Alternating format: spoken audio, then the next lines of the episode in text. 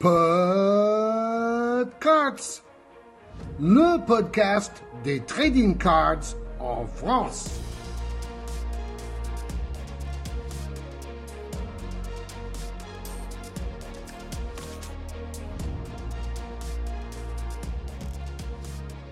Yeah Épisode 34 C'est la première fois du monde live qu'on fait un épisode en direct et avec des invités.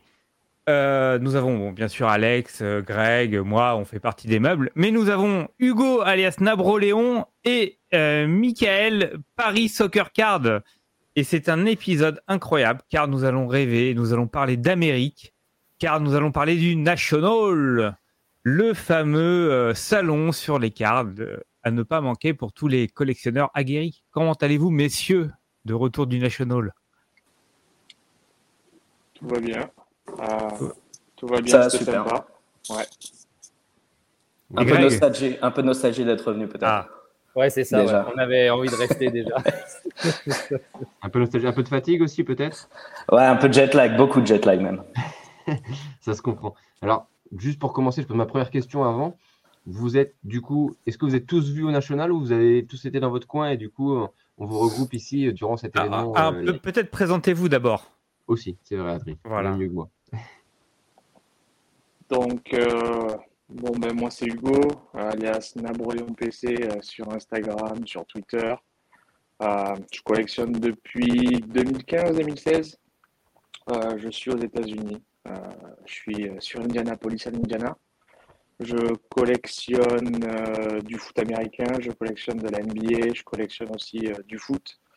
En foot américain, receveur André Johnson des Texans, certainement futur Hall of Famer, en tout cas je l'espère.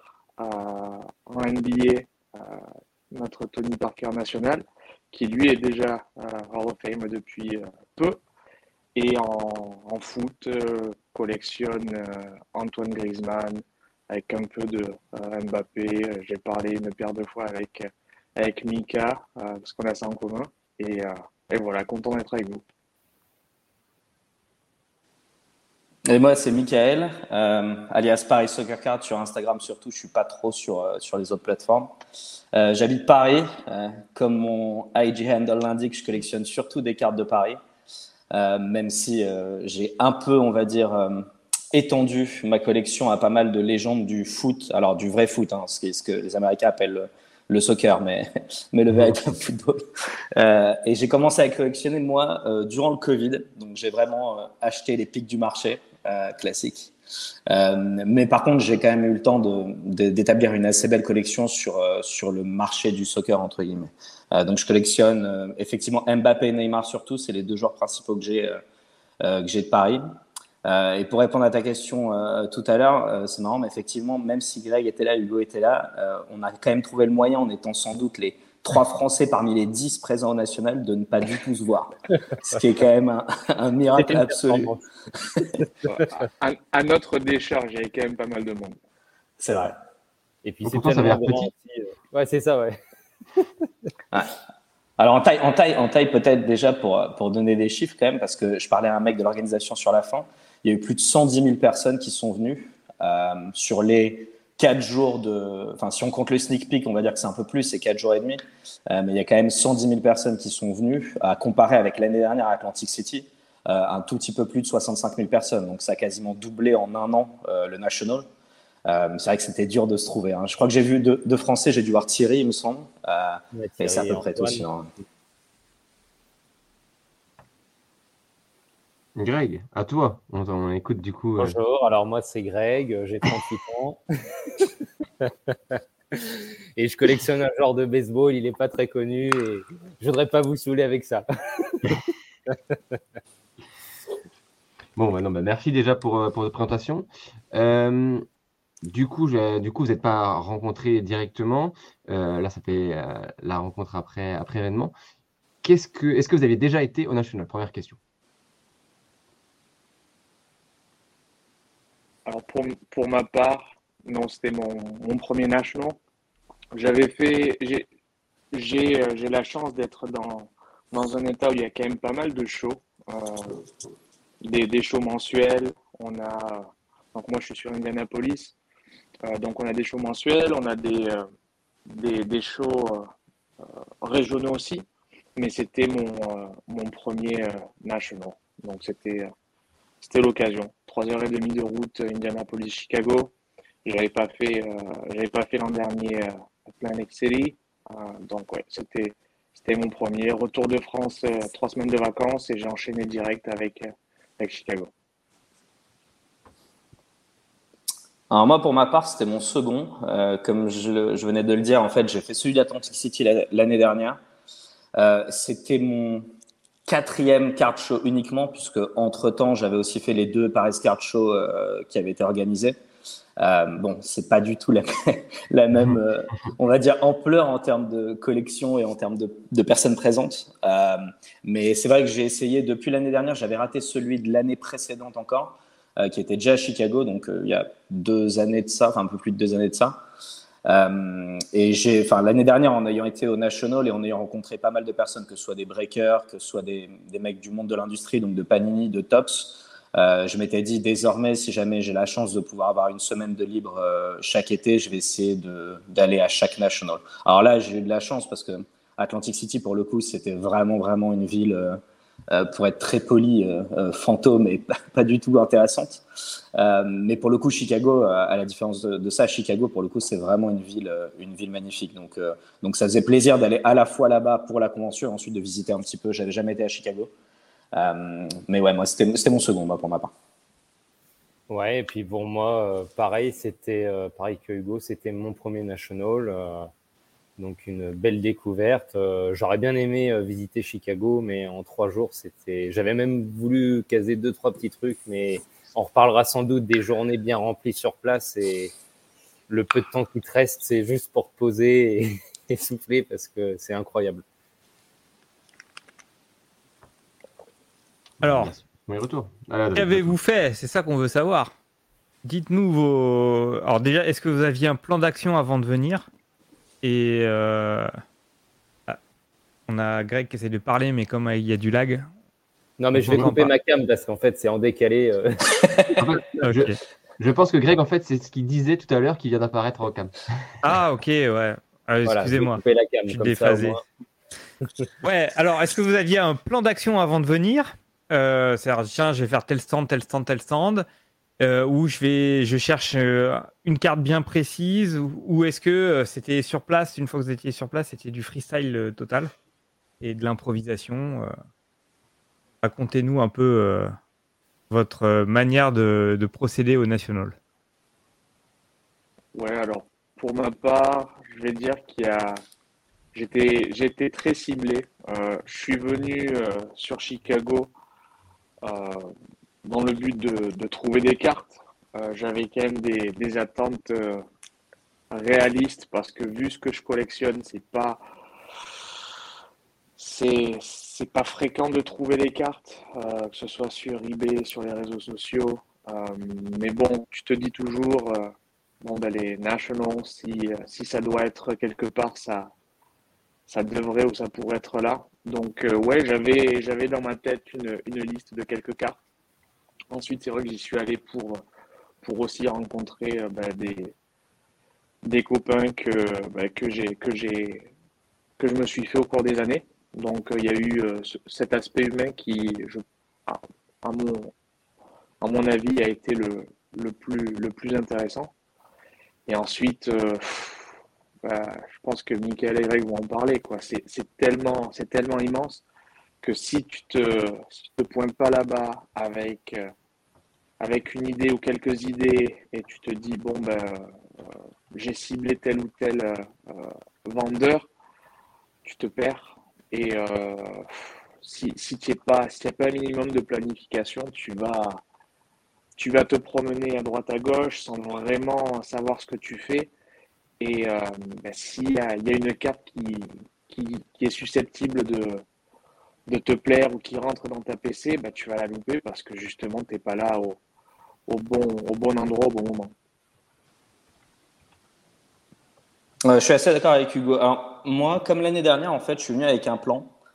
euh, mais qui a à moitié fonctionné, on va dire. Euh, mais en fait, l'idée, en fait, quand tu vas là-bas, bon, normalement, il doit y avoir trois thèmes à peu près. Bon, le premier, Hugo l'a dit, effectivement, c'est d'essayer de trouver des cartes. Il va généralement en disant, si j'ai un grail ou si j'ai quelque chose que je peux trouver, forcément, ce sera lors de la plus grande convention du monde que j'ai une chance de pouvoir le trouver. Si jamais ça m'a échappé sur euh, sur Facebook, sur Instagram, sur n'importe quelle plateforme, sur eBay, sur toutes les enchères, les maisons d'enchères, j'ai rien trouvé. C'est au National que je pourrais la trouver. Donc moi aussi j'avais, euh, je crois que j'avais cinq cartes que j'avais en target véritablement.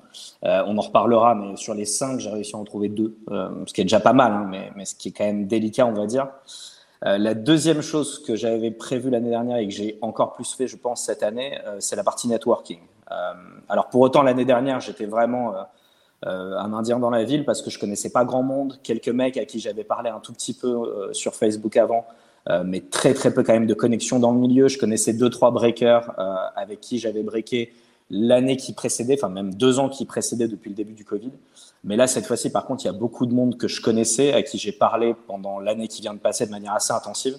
Et le but, en fait, c'était de, bah, à la fois cimenter cette relation online entre guillemets en essayant de voir s'il n'y avait pas des choses à faire avec eux, des partenariats, ce genre de choses. Donc la partie networking cette année, elle a été importante. Le troisième point, il concerne peut-être plus ma partie, donc le soccer, que Greg, à mon avis, qui, qui a dû trouver son bonheur partout avec, euh, avec Jeter, ou peut-être même Hugo sur d'autres sports. Mais moi, pour le coup, en soccer, en fait, le national, euh, c'est une très, très petite... Euh, c'est une très petite portion en fait. Il n'y a pas grand chose en soccer. Euh, en termes de taille dans le hobby, je crois que le soccer, c'est moins de 5% euh, du hobby total. Donc moi, en fait, c'est chercher une aiguille dans, dans une meule de foin quand je vais dans, quand je vais dans, dans une convention comme le National. Euh, donc pour le coup, la troisième chose que moi, j'avais tiqué comme, euh, comme box, euh, c'était de faire des trade nights. Et là, on en reparlera aussi, mais pour le coup, les trade nights ont été absolument dantesques. parce qu'elles sont focalisées vraiment sur le sport que moi je collectionne et c'est beaucoup plus facile du coup de pouvoir me trouver exactement ce que je veux. Dans le national, c'était euh, ça aussi, je pense que Hugo a dû s'en rendre compte, mais il y a des tables où en fait à perte de vue, il y a du baseball, il y a du basket beaucoup quand même, il y a du football américain, mais le soccer c'est euh, une fois toutes les toutes les 15 tables, donc euh, donc c'était plus dur. Hein. Ouais, bah moi pour ma part, j'avais pas trop d'attente en fait et planifier la chose parce que ça s'est fait un petit peu au dernier moment. Euh, pour plusieurs raisons, on pourra y revenir. Donc, je m'étais pas fixé euh, d'une d'objectifs. Il y a aussi le côté budget qui rentre euh, particulièrement en compte parce que on en reparlera aussi. Il y en a pour toutes les bourses, mais globalement, euh, il y a des sacrées cartouches et en plus sur des cartes même tout à fait normales. Alors, je sais pas dans votre sport, mais moi en baseball, il y avait quand même globalement euh, des prix euh, assez affolant parce que bah, le prix du stand, ça aussi, on peut revenir après, le déplacement, l'ensemble fait que bah, le vendeur faut aussi qu'il rentabilise son côté financement. Et puis, ça reste aussi un jeu avec le vendeur. On est aux États-Unis. On y reviendra aussi peut-être la comparaison avec un Paris Card Show ou autre chose, mais on n'est pas du tout dans la même façon de procéder euh, qu'en France. Donc, il y a aussi ce jeu qui rentre en, en compte. Et puis, euh, bah, comme disait Mick, alors moi, je, suis allé rapidement à la train night, mais en fait, j'étais tellement fatigué, j'étais arrivé euh, euh, en plein milieu de l'après-midi ce jour-là, donc euh, je j'ai pas tenu. Mais j'ai fait des trades en fait euh, aussi en dehors des stands, et ça aussi c'est assez incroyable parce que il y a le côté business avec les stands, avec la vente, mais il y a aussi le côté échange. Et j'ai fait des choses assez facilement, assez euh, incongrues aussi sur les situations, donc ça j'ai adoré et c'est à prendre en compte.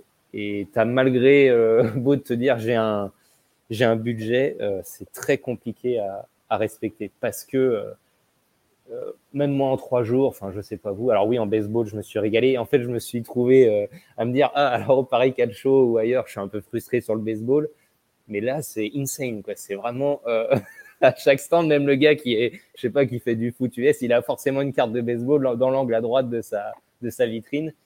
Et en fait, tu as de la tentation, tu as beau fait trois fois, dix fois le tour, tu retrouves des choses où tu discutes, le gars il te sort une boîte, et là, tu fais c'est pas possible, quoi. C'est la tentation à chaque seconde. Donc voilà. Ouais, il, faut rester, il faut essayer d'être discipliné. C'est pas, c'est pas évident. Alors c'est vrai que pour vous, Greg et Michael, vous avez, euh, voilà, on va pas citer le joueur que tu collectionnes, Greg. Euh, Michael, il collectionne le foot. Euh, Mbappé, Neymar, il y en a d'autres. Mais euh, moi, je, moi, j'ai pu le voir. Quoi. Côté, voilà, il faut, faut prévoir un budget. Euh, et ensuite, tu te dis, bon, bah, ce serait peut-être bien de, d'arriver à attraper une grosse carte. La première grosse carte que je vois, ben, je je fais pas le, je fais pas ma mijaurée et, et j'y vais, je la, je la prends. Et euh, bon, ben, si j'en vois une autre et que j'ai pas le, j'ai pas le budget, bon, ben, il faudra certainement passer, euh, passer outre, quoi. Mais je pense Mais, qu'il y a euh, le. Hugo, excuse-moi de t'avoir coupé, mais toi, tu as déjà fait des cartes shows USA. Toi aussi, Mika, vous avez une expérience aussi qui fait que même le National, euh, tu t'arrives, c'est pas nouveau. Moi, j'ai beau être dans la trading card depuis longtemps, tu prends une telle claque, t'es es vraiment euh, un rookie, vraiment, euh, c'est le ressenti. Et même tu t'améliores sur une journée et la dernière journée, t'es meilleur parce que tu as déjà cette expérience. Et c'est vrai que, bah, j'ai- en fait, j'ai envie d'y retourner même pour me dire, bah, fais pas ce genre d'erreur ou refais ci. Tu vois ce que je veux dire? L'expérience Mm. là-bas, elle est hyper importante, je trouve. Je sais pas si c'est ton ressenti. Ouais, ça, c'est assez juste. Après, il y a un truc, enfin, tu, mentionnais, euh, Greg, je suis assez d'accord, la partie budget, je pense, euh, les gens, quand ils nous voient aller au national et quand du coup, après, ils voient les postes, euh, se disent, c'est cool, il a été au national, il a réussi à choper une carte. Juste, si on veut parler un peu chiffres quand même, bon, déjà, un pass pour entrer au national, au-delà de la general admission, qui est généralement pas non plus plébiscité par tout le monde parce que tu n'as pas accès privilégié, on va dire, au show, mais déjà un pass, ne serait-ce que le simple VIP, entre guillemets, euh, c'est 200 dollars. Donc c'est déjà un budget euh, à comparer quand même à des entrées pour des cartes show plus modestes, euh, mais où pour le coup, euh, à partir de 10 euros, tu peux vraiment rentrer dans le card show. Euh, donc c'est déjà ça. Ensuite, tu dois aller à Chicago. Alors pour le coup, les hôtels, si jamais tu t'y prends pas à l'avance, ils étaient quasiment tous blindés. C'était un truc de fou. Moi, je connais des breakers qui, qui ont dû prendre un Airbnb, mais à une demi-heure du, du centre de conférence où avait lieu le- la convention. Donc pour le coup, enfin le calcul entre l'hôtel, les billets, le pass VIP, euh, les commodités là-bas, parce que les US c'est pas non plus le pays le, le- le moins cher possible pour consommer quoi que ce soit. Donc, euh, donc en fait c'est vraiment vraiment une enveloppe. hein. Je comprends. Moi je sais qu'il y a beaucoup de monde à qui je parle euh, qui collectionne du, du football, donc du soccer, mais en France par exemple euh, qui n'a pas pu venir, surtout pour des raisons euh, monétaires. Hein. C'est même pas le temps qui a, pour des raisons financières. C'est même pas le temps en fait, euh, euh, le fait de passer une semaine là-bas qui les a un peu empêchés, mais c'est vraiment le coût qui est, qui est assez exorbitant quand même. Euh, pour les, pour sur place ensuite, puisque tout à l'heure tu mentionnais effectivement, alors pour ceux qui savent pas, le national en fait, il y a plusieurs personnes en gros qui s'y rendent, mais il y a les visiteurs donc comme euh, Hugo, Greg et moi euh, qui donc vont y aller pour essayer de trouver des choses, pour essayer donc d'être simple euh, individuel entre guillemets là-bas. Euh, ensuite après il y a les breakers, donc il y a un pavillon breaker en fait au sein du national, donc c'est toute une partie en fait au national. Il y a un pavillon breaker. Euh, la table breaker, alors il y a différents forfaits, mais pareil, c'est une raison qui fait que cette année, par exemple, il y a beaucoup de breakers qui ont fait l'impasse aussi, mais ne serait-ce qu'une petite table, c'est quand même 1500 dollars sur l'ensemble des quatre jours.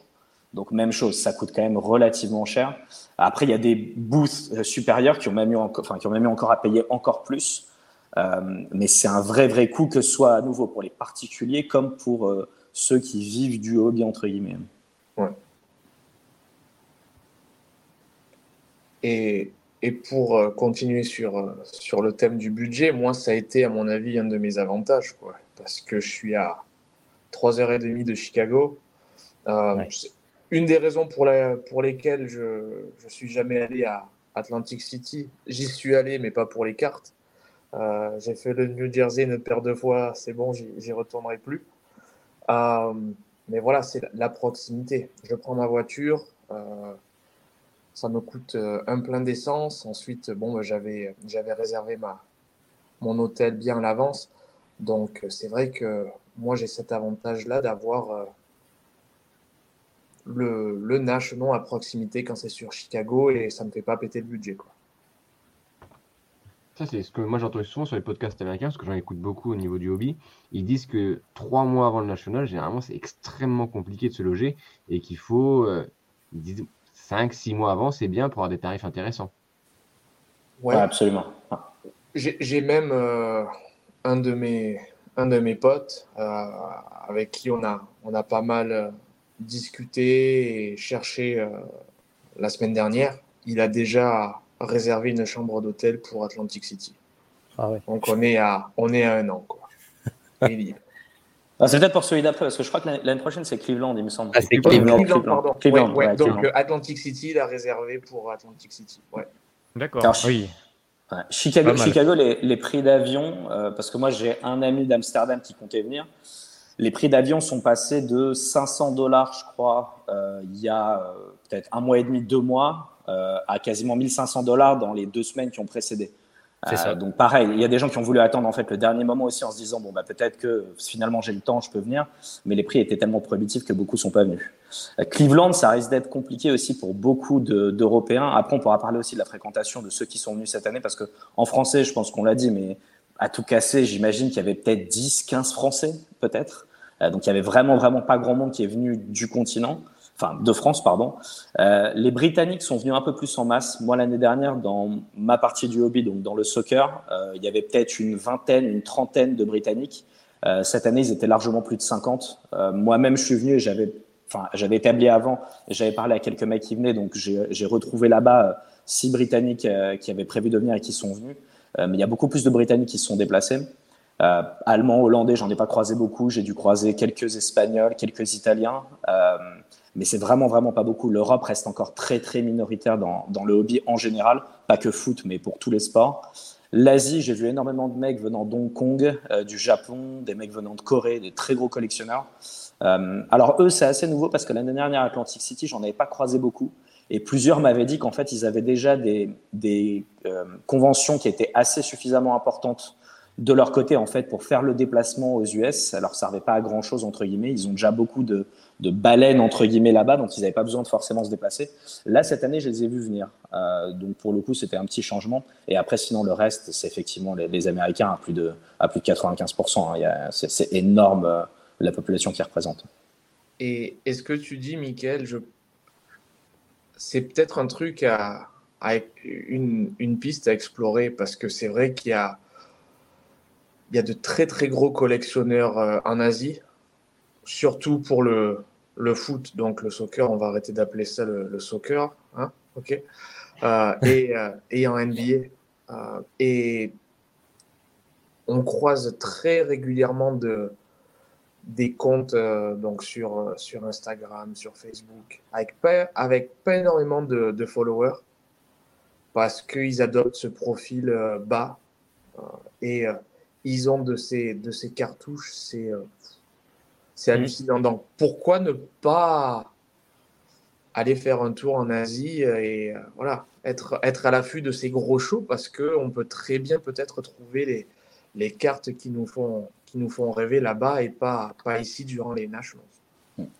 Alors, il y a certains, il y a certains d'entre eux aussi qui, pour le coup, d'ailleurs, se déplacent euh, en Europe. C'était marrant, mais euh, Greg doit peut-être s'en rappeler aussi, mais au, Paris Card Show, euh, je me rappelle avoir discuté avec trois Chinois, donc des mecs qui sont venus littéralement quand même de Chine, deux mecs de Hong Kong aussi, euh, ce qui est quand même assez énorme pour un show où, euh, j'ai pas les chiffres en tête combien il y avait de personnes au Paris Card Show, mais il y avait peut-être pas 1000 personnes au Paris Card Show, donc se dire qu'il y a quand même déjà cinq Asiatiques qui ont fait le déplacement. Mais ils sont venus. Je sais que dans les shows à London, il y a pas mal de mecs qui me disaient que les Asiatiques aussi commençaient à débarquer. Donc ouais, effectivement, c'est des gens dans le hobby qui sont très discrets. Euh, Hugo a raison, genre il y a plein de mecs en fait en, en foot de mon côté, c'est assez flagrant, mais il y a des mecs qui ont parmi les plus grosses collections sur des produits très très euh, high-end, donc type éminence, flawless, sur des collections qui sont très très rares pré-Covid d'ailleurs, donc les prix étaient maintenant sont intouchables. Euh, et ces mecs-là en fait ne postent jamais leur collection. Euh, sauf qu'on sait qu'en gros, il y a peut-être deux comptes majeurs à Hong Kong, euh, deux gars à Hong Kong qui détiennent une cinquantaine de cartes éminence des plus gros joueurs possibles. Euh, mais ces mecs-là, on les voit jamais. Euh, Donc c'est ouais, c'est vrai que c'est une bonne piste de se dire peut-être qu'effectivement, faut se tourner un peu plus vers l'Asie, enfin surtout pour le foot de mon côté. Euh, Ouais, moi, je suis d'accord avec toi. Michael. En baseball, c'est pareil. Et en fait, ils sont, ils ciblent très bien. Ils sont très fins sur leurs recherches et ils vont cibler même, comme tu dis, des cartes show beaucoup plus petits. Et on commence à voir des Américains. On l'a vu en Allemagne quand on a fait les lives, des Américains euh, et des gros poissons qui viennent euh, euh, chercher les cartes qu'ils ne voient plus sur les les gros shows comme ça où en plus c'est difficile de, tout voir tellement qu'il y a de cartes et euh, de découvrir des nouveaux collectionneurs. Et l'Asie est l'un des plus gros marchés euh, en termes de cartes, hein, euh, tout sport confondu. Et je suis entièrement d'accord. Il y a des fois, euh, je suis tellement surpris de voir des cartouches sur des comptes à 200 euh, followers, comme tu dis. Ils en balancent une petite de temps en temps.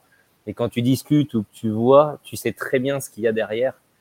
et la photo est souvent très belle, c'est très soigné, il y a, c'est une autre culture aussi et c'est intéressant de, de voir cette évolution. Et je pense que des fois, quand je vois, bah, même moi, financièrement, ce que ça a coûté un, aller-retour à Chicago, de se dire qu'il y a sans doute des, choses très intéressantes à faire euh, en Asie et pour aller chercher des, des pépites. Mais bon, c'est un peu lunaire de dire ça aujourd'hui, de dire je fais euh, à l'autre bout du globe, tout le monde ne peut pas se permettre ça, mais on voit bien que ça se, ça se diversifie incroyablement. Quoi. C'est, c'est mondial.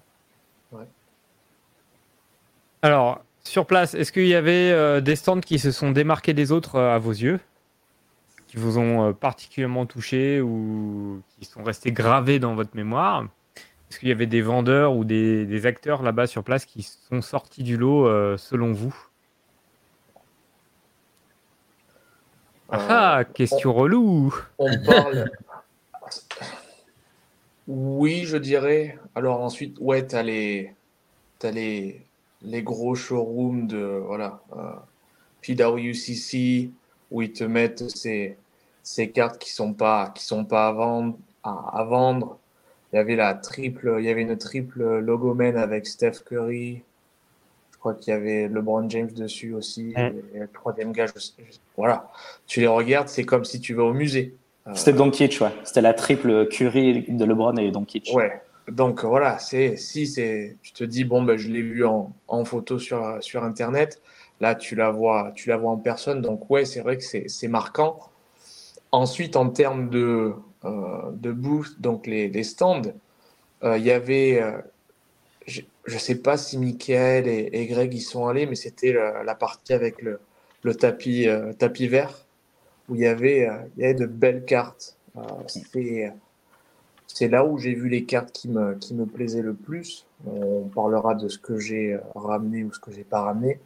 Mais en termes de, qualité, en termes de choix et même en termes de prix, c'était ce qui était le, plus intéressant à mon avis. Alors moi, il y, a, et bon, il y a plusieurs choses. Bon, déjà, il y a quand même, j'ai quand même réussi à trouver des cartes, donc j'ai quand même vu des, des tables qui m'ont quand même plu.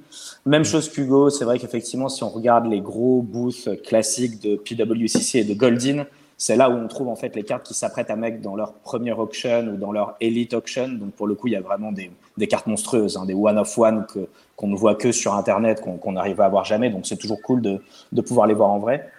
Euh, après, j'ai pas envie de dire de bêtises, mais j'espère que le live n'est pas sponsorisé par Whatnot. Mais sinon, la partie, la partie négative, ok, donc on peut parler. Donc la partie négative, sinon pour moi, euh, parmi les tables que j'ai vues et les choses qui m'ont moins plu, c'est au sein du pavillon breaker. Donc en fait, il y avait un énorme corner qui était euh, monopolisé par Whatnot, qui est devenu un acteur désormais incontournable. Moi, c'est pas du tout ce que j'aime dans le hobby, en fait. Euh, après, on peut en discuter peut-être même dans un autre live, hein, mais, mais toute cette partie, on va dire, un peu trop euh, show-off, euh, et surtout toute cette partie qui, pour moi, manque de régulation actuellement dans la manière dont c'est géré, euh, me plaît pas énormément. Parce qu'il y a beaucoup de jeunes, en fait, qui rentrent actuellement dans le hobby uniquement par cette voie Whatnot, parce que c'est un peu le truc qui, qui, fait le plus de bruit actuellement.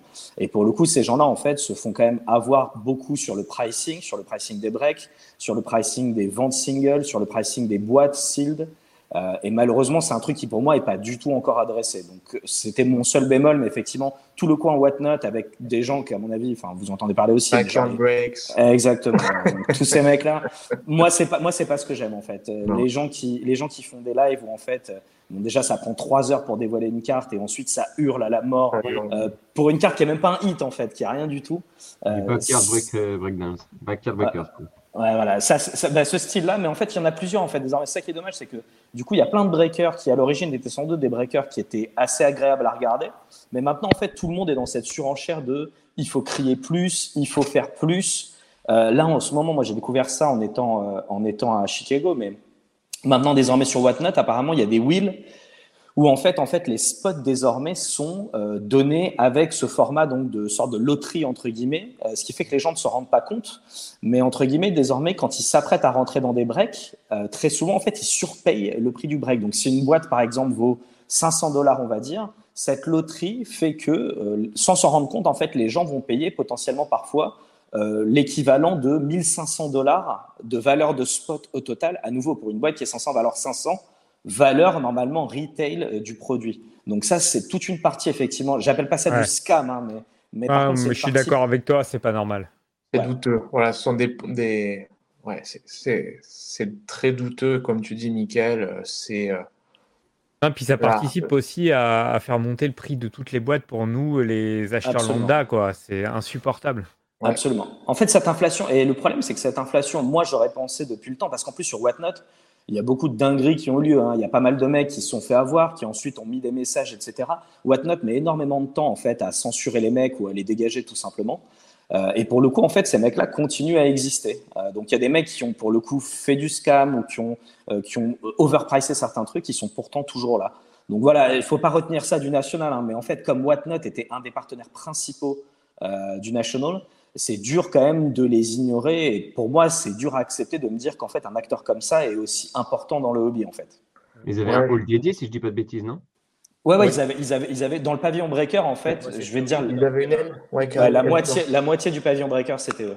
T'as l'impression d'être dans un studio d'Hollywood euh, prêt au tournage avec des cris, des, des écrans, avec des zooms sur les mains. Alors moi, c'est ce que j'ai découvert aussi. C'est d'une, moi, le break par price n'est pas ma philosophie du hobby. Et ça m'a encore confirmé que, bon, on a vu l'ampleur que c'est, encore plus euh, avec un pavillon entier sur les breakers. Mais clairement, mais moi, en fait, c'était juste mon endroit de passage. J'y suis même, même pas allé parce que tu vois des gars, ils sont en surexcitation, ils sont devant leur écran, ils t'ouvrent des trucs, il y en a, ils jettent les cartes. Euh, en fait, tu regardes ça de, de ton petit côté collectionneur euh, lambda et tu dis waouh, c'est tellement une claque. Donc moi, j'ai fait abstraction de ça, mais tu peux pas l'occulter quand tu passes. Et je me suis arrêté juste sur Whatnot, comme tu disais. À un moment, il y avait un, c'était un show, tout le monde est devant, c'est télévisé. Enfin, c'est bon, Ouais. voilà, c'est c'est autre Ça- chose. C'est c'est Ça vraiment. pla- Ça, ça plaît à une certaine partie du, du public.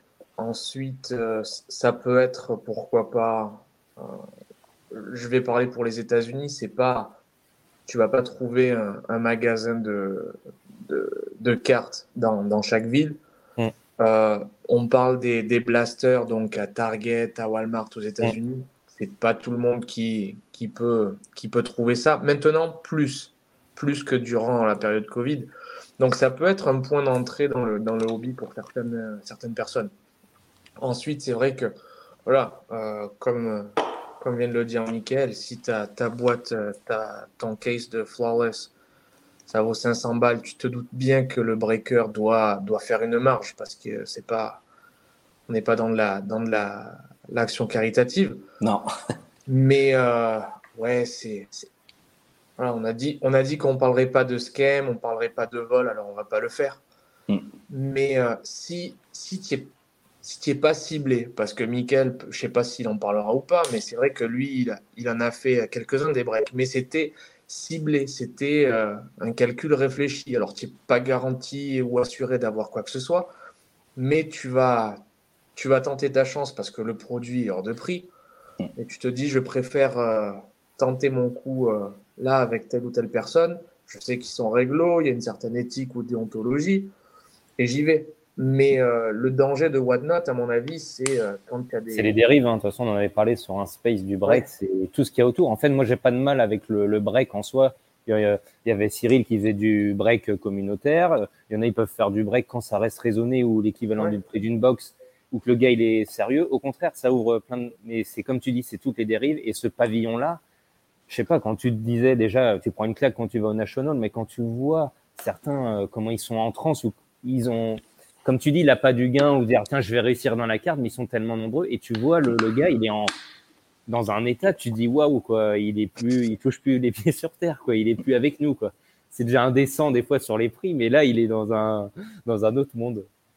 Alors, il y a, peut-être un truc qui va changer un peu la donne, euh, vu que c'est Focus National, je ne sais pas si on en parlera vraiment en détail, mais l'arrivée de Fanatics Live euh, est un Mm. truc assez majeur euh, parce que euh, donc Fanatics, qui est en plus euh, désormais en fait est euh, compte faire en fait son émergence dans les dans les lives et donc dans les breaks va organiser ça de manière assez rigoureuse. D'après ce que j'ai compris, j'ai pu parler à quelques breakers qui vont commencer à, exécuter avec eux. Donc ce sera vraiment classé, ce sera pas en fait n'importe qui peut breaker n'importe quoi à la chaîne entre guillemets. Comme à l'abattoir, là pour le coup, il y aura des segments breaker foot, il y aura des segments breaker soccer, breaker baseball. Ce sera vraiment vraiment bien fait. Euh, et je pense que pour le coup, comme c'est une compagnie qui, est, qui a quand même un certain, certain historique, entre guillemets, Un standing, ouais. Exactement, voilà. Qui sont là depuis très longtemps. De la, de la même manière que Top, c'est là depuis très longtemps aussi. Je fais plus confiance en fait à des boîtes qui ont un historique qui date parfois de 20, 30, 40, 70 ans, qui a une boîte qui en fait a fait son émergence en l'espace de deux ans et qui a surfé véritablement sur la vague Covid. En fait, c'est ce point-là. Moi, je, moi, j'ai aucun problème à admettre que je suis là depuis trois ans, donc depuis le Covid. Euh, mais c'est pas pour autant, comme le disait Hugo, que je fais des achats déraisonnés. Tous les breaks que j'ai fait quand j'ai commencé, euh, j'ai breaké, enfin, j'ai fait des breaks, j'ai participé à des breaks, pardon avec des breakers américains pendant quasiment un an et demi. Ça fait un an et demi que j'en fais plus. Parce qu'au début, en fait, pour pouvoir monter ta collection, le break, étant donné qu'on n'a pas accès en Europe à du produit sealed à valeur correcte, le break, en fait, est la seule alternative qui est possible pour les, pour les Européens. Donc, le break m'a permis de faire mon, mon fonds de collection, entre guillemets, au début. Après, ce qui m'a gêné, c'est qu'en fait, sur l'année qui vient de passer, les prix sont descendus énormément, notamment sur les singles. Mais pour le coup, le prix de la wax, donc le prix des boîtes euh, fermées, est resté quand même très élevé parce que les breakers continuent à avoir un price point qui est extrêmement élevé aussi. Et donc, toutes les dérives qu'on voit, voilà, toutes les dérives qu'on voit de Whatnot aussi que Greg mentionnait, en fait, elles sont là parce que euh, le prix des boîtes fermées n'a pas baissé particulièrement. Ces mecs-là, on continue à les pricer de manière très, très élevée et continuent malheureusement pour les jeunes qui viennent d'arriver, qui étaient comme moi, on va dire, il y a trois ans, donc qui commencent dans les breaks aussi. Ces mecs-là, pour moi, se font avoir actuellement. Ils se font rafler complètement. Ouais. Juste pour refaire le lien par rapport au national et ce que vous venez de dire, est-ce qu'il y a eu justement des effets d'annonce que tu parlais de Fanatics Live, on sait que ça a été annoncé un petit peu avant, mais euh, est-ce qu'il y a eu des effets d'annonce, des effets, des effets d'annonce, pardon, des démonstrations, des choses comme ça par rapport à ces entreprises, que ce soit Panini avec des nouveaux produits, que ce soit Leaf, que ce soit euh, Tops, Fanatics euh, un peu plus largement, Whatnot éventuellement, est-ce que vous avez vu des choses comme ça qui ont été présentées? Moi, je m'y suis pas intéressé, honnêtement. Euh, Ouais, Bah, moi, je... ah, vas-y, vas-y, Ouais. pardon. n- non, je m'y suis pas intéressé parce que j'ai envie d'y croire avec Fnatic, euh, mais euh, je suis, je suis assez mesuré en règle générale, que ce soit dans le hobby ou dans la vie. Euh, donc, on verra. J'espère. Il y aura, il y aura de bonnes choses, il y aura de mauvaises choses, comme de partout. Mais j'étais pas à l'affût de, des annonces ou des, des nouveautés. C'était secondaire pour moi. Alors, moi, pour le coup, j'ai beaucoup écouté parce que j'ai pas mal networké aussi lors de ce National. Fanatics Live, pour moi, c'est le truc qui, à mon avis, va être assez important. Alors, si j'ai bien compris pour le moment, en fait, ça va surtout être américain. Donc, je sais pas trop quand ça va débarquer au Royaume-Uni, en Asie ou en Europe. Euh, mais si j'ai bien compris, c'est déjà live, en fait, parce qu'il y a un des breakers que je connais qui a fait son premier break. Ah. Denis Ah. Ah, Ça a sauté. Petite coupure. Vas-y, tu peux On- On continuer. essaie de nous censurer. C'est Whatnot, ils ont pris le possession. Ah, c'est fanatique, ils sont en train de nous péter, les mecs. On dénonce trop. Cachez-vous. J'étais en train de dire donc Fanatics Live, je crois que maintenant désormais donc c'est live aux US. Je crois qu'il y a quelques breakers qui ont commencé à le faire. Euh, en Europe comme au UK, je ne sais pas quand ça débarquera et si ça débarquera. D'après ce que j'ai compris pour le moment, c'est pas vraiment annoncé.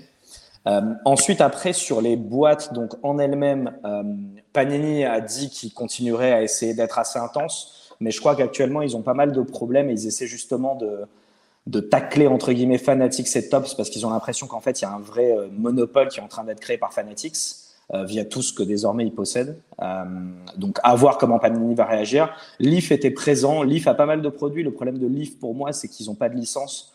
Donc je ne sais pas s'ils vont avoir, enfin s'ils vont essayer d'obtenir certaines licences, mais la plupart de leurs produits c'est par exemple des produits où il y a en fait pas le logo, pas le- la marque sur le maillot, donc ça fait des produits un peu encore de seconde de seconde zone. Même si ils ont ils sont très des- beaux, hein. c'est des très beaux Ils ont produits. hein. leur- Ils ont des super, Ils ont des super designs et des en super checklists. En, le stand de Leaf, par exemple, euh, ils ont mis le paquet. Et c'est vrai que pareil, il y a des choses, c'est assez cheap. c'est- Mais en fait, ils en ont fait leur, euh, leur force de, de la no license, de l'entourage autour un peu bling bling ou des fois un peu. euh, Et au final, le, le stand était bien vu de ce côté-là, je trouvais.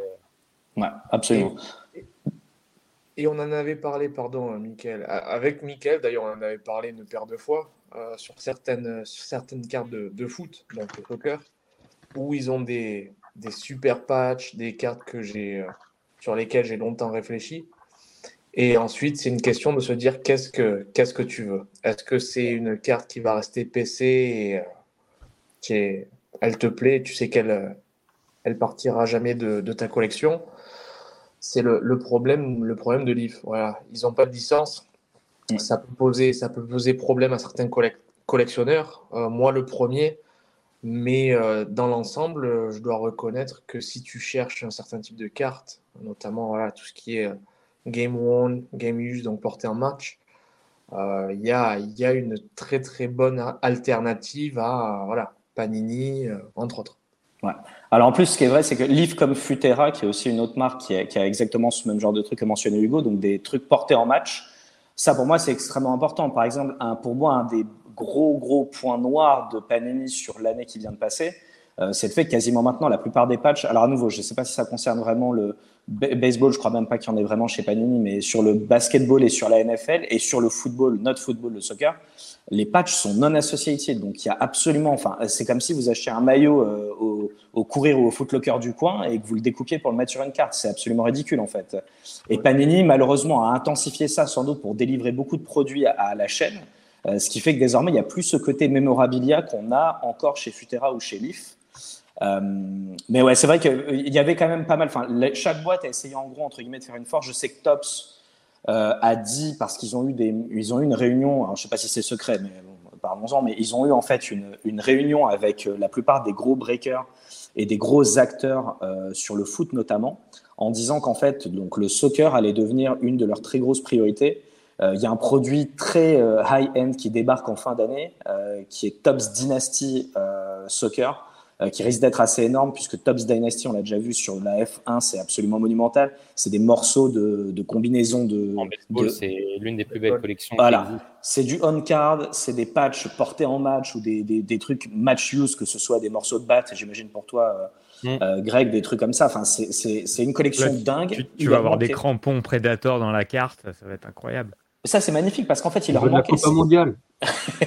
Il leur manquait ça en fait à Tops. Panini avait déjà des gros produits comme Eminence et Flawless pour ce qui est euh, du soccer, mais Tops n'a jamais eu de gros produits euh, high-end marqués. Donc Tops Dynasty devrait être un des trucs. Euh, J'essaie de penser à d'autres annonces. Il y a pas mal de, il y a eu pas mal de- d'innovations, je trouve, euh, sur les boîtes de grading. Bon là aussi, ça peut faire l'objet encore d'un live complet, j'imagine, mais On avait fait des spaces ouais, là-dessus, mais je reviens sur ce que tu disais, Michael. Euh, alors là, tu parlais pour le foot, mais par exemple, euh, ce qui est choquant, c'est que avant des patchs qui étaient game worn, du game use, du, tout ce qui était memorabilia, c'était la question se posait pas, que ce soit baseball, basket, euh, c'était sur les cartes. Et en fait, avec le temps, on est glissé vers ce truc là du, bah, on ne sait pas d'où ça vient, et en fait, c'est devenu la norme. Et maintenant, en fait, on dit, ouais, il y a du dynastie, c'est exceptionnel et c'est du game on. Et en fait, on voit aussi les dérives de, de ce système parce que on les avait avant dans des boîtes qui étaient à 100 dollars. Alors, c'était pas évident de choper, c'était un ratio assez compliqué, mais on les avait. Et au final, aujourd'hui, alors je sais pas combien sera la boîte de soccer, mais le, une boîte de dynastie, c'est ça pique quoi. hein. ça va être très cher. Le, le price point. la F1, c'est 3000 balles. hein. Ouais, le price point va être très cher parce qu'en plus, ils cherchent à avoir, si j'ai bien compris, ils ont déjà en fait euh, euh, imprimé les cartes. Euh, maintenant, il faut juste les faire signer aux joueurs, mais ça va être que du on-card. Ça aussi, c'est un truc qui a été assez décevant, nous, sur les, années, les quelques années post-Covid. Encore pendant le Covid, ça faisait sens. Tu pouvais pas vraiment te déplacer ou faire déplacer les joueurs pour signer. Mais pour le coup, désormais, nous, on a des cartes en football, euh, donc soccer, on a des cartes qui sont des one-of-one avec des stickers auto et des patchs non associated. C'est une, enfin, c'est une horreur, quoi. C'est absolument affreux. Pour, ouais, pour n'importe quel collectionneur, c'est c'est tout simplement horrible à, à collectionner, quoi. Euh, donc, du coup, le fait que Tops, au moins, ait annoncé qu'ils souhaitaient vraiment avoir un produit high-end et en plus qu'ils aient normalement à mettre les moyens là-dessus, moi, je pense que c'est plutôt une bonne nouvelle. Ok. Moi, du coup, pour revenir euh, bah, du coup, sur le national, parce qu'il y a des choses qui vont autour, mais c'est normal. Euh, Qu'est-ce que donc vous avez parlé de plusieurs ch- choses que vous cherchiez. Est-ce que vous pouvez nous dire par rapport à ce que vous aviez en tête, qu'est-ce que vous avez réussi à trouver ou nous montrer si vous les avez éventuellement. Donc si vous avez des cartes ou des, ça peut être des cartes, des sets, euh, des box, je sais pas, peut y avoir d'autres choses. euh, de- Ce que vous avez cherché, ce que vous vouliez voir euh, ou trouver ou acheter pendant ce national, que vous avez réussi d'ailleurs ou pas, et nous raconter un peu euh, comment vous l'avez trouvé, si vous l'avez trouvé ou euh, si vous l'avez vu, où vous l'avez Et quel organe de votre corps avez-vous dû vendre pour vous le- pour l'obtenir? Entre autres. Alors, moi, ça va être rapide. Euh, je n'ai trouvé aucune carte. Non Je Oh, la n'ai claque. trouvé- je n'ai trouvé aucune carte. J'ai vendu des cartes à, à des collectionneurs euh, parce que je sais qu'il est, il recherchait ces cartes-là et on avait, on avait convenu d'un deal euh, à l'avance. Euh, parce que, alors je pense que au bout d'un moment, quand tu, quand tu collectionnes, bon, ben, tu as tes, euh, t'as tes opinions, tu as tes, tes, goûts, tes préférences. Donc, acheter pour acheter, c'est pas, c'est pas mon truc. Est-ce que c'est frustrant? Oui, bien entendu. que c'est frustrant parce que j'aimerais voir des cartes qui, qui, qui, apparaissent. Mais acheter pour acheter, c'était pas, pas mon truc. Donc, euh, en foot américain, je cherchais de la André Johnson, euh, donc maillot porté match. On vient d'en parler, c'est, c'est difficile. Euh, donc, ça va être surtout du euh, milieu des, années 2000 maintenant. Euh, un peu de chance peut-être avec du flawless juste avant Covid, mais c'est très très rare. je me cherche, je cherchais des one of one, chercher des, des patchs un peu, un peu originaux qui sortent de l'ordinaire. J'ai rien trouvé. Tony Parker, chercher euh, un peu, un peu la même chose, donc des patchs, euh, voilà, les, les, nameplates, donc le, le flocage maillot, euh, le logo des Spurs, logo man. J'ai rien trouvé de ça. J'ai trouvé ensuite des gold euh, réfracteurs, mais les prix étaient beaucoup trop, beaucoup trop élevés. Euh, J'essaie de négocier, mais par exemple, il y avait une Bowman Chrome de Tony Parker, donc numéroté sur 50. Je crois que c'était la 2000, 2005. Et le gars me, proposait, oh, le gars demandait 300 dollars je regardais euh, avec les comparaisons sur Cardladder, sur eBay, tout ça. Euh, je regarde, j'inspecte la, la carte. Elle était abîmée. Euh, un, des, un des corners était complètement éclaté. Il y avait quelques griffures ou rayures sur, euh, sur la carte. Donc euh, j'essaie de négocier le prix tout en sachant que ils vont essayer de faire une plus-value. Il y a les coûts qui sont liés au, au show. Donc tu comprends qu'ils veulent veulent en tirer le maximum, mais les prix n'étaient pas raisonnables, donc aucune carte. Par contre, j'ai trouvé ça. C'est pas quelque chose que je collectionne d'habitude, mais c'est un, un, ticket, ticket de un match. Ticket, ouais, de match. Donc, ah, ça, c'est cool, ça. Euh, PSA 6, donc c'est pas une bonne, euh, une bonne grade, mais j'en avais un peu rien à, rien à faire de, de la grade. Mais donc, c'est en rapport avec André Johnson. Donc, c'est un match des, euh, des Texans de Houston. 2010, saison 2010-2011. Euh, et c'était, euh, je sais pas si, si beaucoup vont connaître, mais André Johnson, euh, une fois, a massacré un, un autre joueur sur le terrain. Il lui a arraché le casque et il, et il a complètement marbré un peu à la. C'est le jour où il est mort d'ailleurs. voilà, c'est ça, paix, paix, en son âme. Et donc j'ai trouvé que c'était sympa, que ça, ça rentrait dans ma collection d'André Johnson parce que c'est un moment qui est, euh, qui est vachement, vachement célèbre pour ce joueur-là. Donc c'est tout ce que j'ai. Et ça t'a coûté combien ça, juste pour, euh, pour notre ah, Ça, ça m'a coûté, euh, ça m'a coûté euh, 35 balles. Oh, ça va. Ça va. Donc voilà. C'est histoire cool, de pas rentrer euh, bredouille. Les mains vides. Ouais. ouais. J'ai un rebondir, j'ai un rebondir ouais, là-dessus, mais justement sur ce que disait Hugo, parce qu'il disait ouais, c'est vrai qu'aller là-bas et acheter pour acheter, effectivement, ne fait pas grand sens, euh, surtout quand un tu bon mot d'ailleurs, un truc comme ça. Ouais, non, non, il a tout à fait raison. Un truc, par contre, que m'avait dit un collectionneur l'année dernière, du coup, je peux revenir aussi sur mon expérience de l'année dernière, mais un truc qui m'avait marqué, c'est qu'il m'avait dit c'est quand même bien de rentrer chez toi avec quelque chose récupéré du national ne serait-ce que, après, tu te fais des souvenirs, on va dire, d'amis, de trucs, etc. Mais revenir avec quelque chose de matériel, donc je suis content quand même qu'il soit rentré avec un ticket, c'est déjà ça. Mais, mais revenir avec une pièce que tu as pris au national, je trouve que ça, ça, on va dire, ça solidifie un petit peu quand même ton expérience durant le show. Donc, euh, donc c'est pas mal.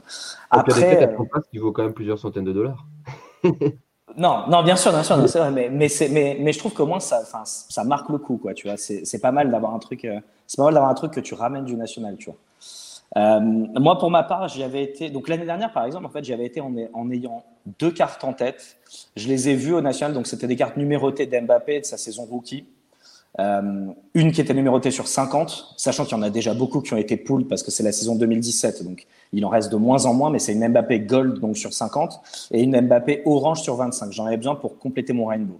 J'ai trouvé les deux au dernier National d'Atlantic City, overpricé, mais genre quasiment 100%, enfin deux fois le prix qu'elles valent normalement. Donc j'ai rien fait. Et comme j'ai eu une sorte de FOMO euh, en fin de show, euh, j'avais pris deux box sealed, donc que j'avais ouvert sur place uniquement en me disant vas-y, j'ai pas envie de rentrer quand même Fanny chez moi. Euh, et j'avais eu de la chance ensuite en ouvrant les boîtes, j'étais tombé sur une belle carte. Euh, mais pour le coup, l'année dernière, c'était un peu, on va dire, mon sentiment de panic buy à la fin du show, en me disant si jamais j'ai rien, enfin, j'ai foiré mon national. Ce qui en vrai n'est pas le cas, mais, mais je sais qu'il y a du monde qui réfléchit aussi euh, parfois comme ça.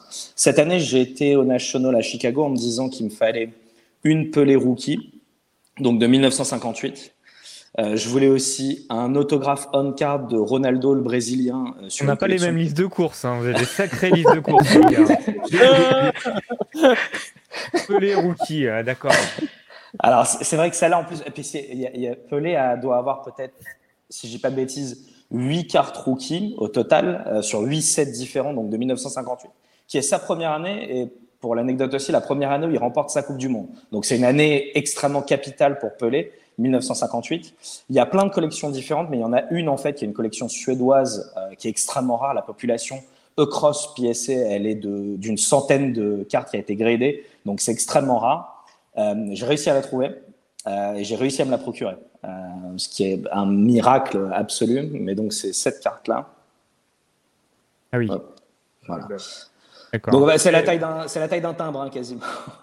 donc rapporté au papier et à l'encre, euh, ça revient Ah. extrêmement cher. Ouais, puis elle est pas en super état en plus. Non non. euh, Alors on voit- Elle on a, voit, elle a du vécu, hein. Alors en fait, ce qui est, ce qui est marrant, c'est justement, alors moi pour le coup, sur des cartes vintage comme ça, alors on pourrait croire que là ici au milieu, en fait, il y a une, il y a une marque, mais en fait c'est pas une marque. hein. C'est- ça c'est l'impression pour le coup des gradins. D'accord. Mais pour une, c'est une PSA 1. Euh, pour une PSA 1, en fait, le, le A-Appeal, comme disent les Américains, est extrêmement bon. Après, moi, pour une carte comme celle-là, qui est date, enfin, qui a quand même maintenant 70 ans, ouais, 65 ans. Pour une carte qui a 65 ans, en fait, j'aime ce côté, Ouais. la carte a vécu. Ouais. Euh, parce que Mm. pour le coup, euh, euh, c'est quand même un morceau d'histoire. Et tu peux Euh, te la procurer au final parce que gradé à 5 ou 7 ou c'est inatteignable. Alors en fait, on peut, on peut en parler, mais pour le coup, en fait, en PSA 9, cette carte qui est le grade maximal, il n'y a pas eu de PSA 10. Ouais. Mais en PSA 9, en fait, c'est la carte de football la plus chère jamais vendue. Elle est Voilà. partie à 1,3 million Voilà. en PSA 9. Euh, il y a trois PSA 9 dans le monde. Euh, il y en a que eh, deux fois elle est tombée en auction. Une fois elle est partie à 800 000, une fois elle est partie à 1,3 million. Euh, PSA 1 donc du coup est sensiblement plus bas que ce cours-là, euh, ce qui effectivement est un avantage pour moi pour pouvoir me Combien la procurer. Il faut vraiment lâcher des montants. Non, euh, Non, si tu veux pas dire. Adri, euh, ne 35 force Ah, dollars. moi, je suis- courrier. 35 dollars. Oui, je suis 35 curieux. C'est une, une carte à 5 chiffres. Euh, Ah, un, peu plus de 5 chiffres malheureusement Adrien, d'ailleurs. pas mais- bien, là. Ah, et Adri, il est au malaise. malaise. Vous êtes fous, les gars, vous êtes fous. Donc ouais, après c'est une carte pour moi qui est, enfin c'est une carte qui est considérée donc comme le Grail euh, des, des cartes de football. Euh, c'était pas ma collection de base puisque ma collection de base on le disait c'était Mbappé et Neymar. Mais par contre désormais en fait je, je viens de plus en plus sur le côté vintage parce que le côté vintage en football a une signification historique qui est assez importante. Euh, donc je m'y mets de plus en plus. J'ai aussi une Maradona rookie que j'ai réussi à avoir lors d'un précédent, euh, lors d'une précédente vente, mais et une Platini rookie aussi. Donc je m'y mets de plus en plus. Donc là, par exemple, j'essaie d'acquérir aussi une rookie de Cruyff, qui est un joueur qui est assez majeur également. Euh, des rookies de Ronaldinho, de Zidane, ça va venir un peu plus facilement parce que pour le coup, là, on passe les années 90. Donc c'est plus facile entre guillemets de se les procurer, mais sur des joueurs pré, euh, ce qu'ils disent même, enfin avant le moderne hein, là pour le coup, puisqu'on est vraiment pure vintage, donc sur des cartes d'avant euh, 1980, euh, là pour le coup c'est de plus en plus rare. Euh, à nouveau sur une population où il y a moins d'une centaine de cartes gradées, euh, je fais pas énormément d'erreurs en fait. Il y en aura pas plus qui vont être gradées dans les années qui viennent. Euh, c'est juste que pour moi effectivement c'était le moment opportun pour pouvoir l'acheter, euh, pour pouvoir l'acheter. J'ai eu la chance de la trouver. Et j'en ai une deuxième aussi, pardon. Je la montre vite fait. Alors ça, c'était pas prévu initialement, mais c'est une carte que j'ai bien aimée parce qu'elle est un peu color match. Ah, elle est belle. Euh, Full game, c'est ça, c'est une beautiful C'est- game. Ouais, c'est une beautiful game, donc du set euh, euh, d'Ulrich. Ouais, d'Mbappé, pardon. C'est une carte d'Mbappé, effectivement. Alors en fait, ce qui est bien, c'est qu'elle est numérotée sur 49, celle-là. Donc c'est un autographe aussi, on sticker. moins cool, mais bon, c'est une autographe qui est numérotée sur 49. Et ce que j'aime bien, c'est qu'elle est, euh, en fait, je sais pas si on voit les bords, mais en fait, elle est bleue. Donc c'est Mm. co- jersey match ou color match, je sais plus comment ils appellent ça. Euh, mais j'aime bien le côté. Là, pour le coup, il y avait vraiment une, une- derrière le design de la carte quelque chose que j'aimais bien. J'avais d'autres cartes que j'avais en tête, euh, mais mon portefeuille était déjà en larmes. Donc, euh, Bah ouais, 5 chiffres, hein, on rappelle. Hein. mon Ah, portefeuille. Moi, 5 chiffres en portefeuille, c'est carrément mon épargne qui est en larmes. C'est- pas un rein là qu'il faut là. Ah, déjà, quand je suis à 3 chiffres, je fais, je fais un malaise, alors 5.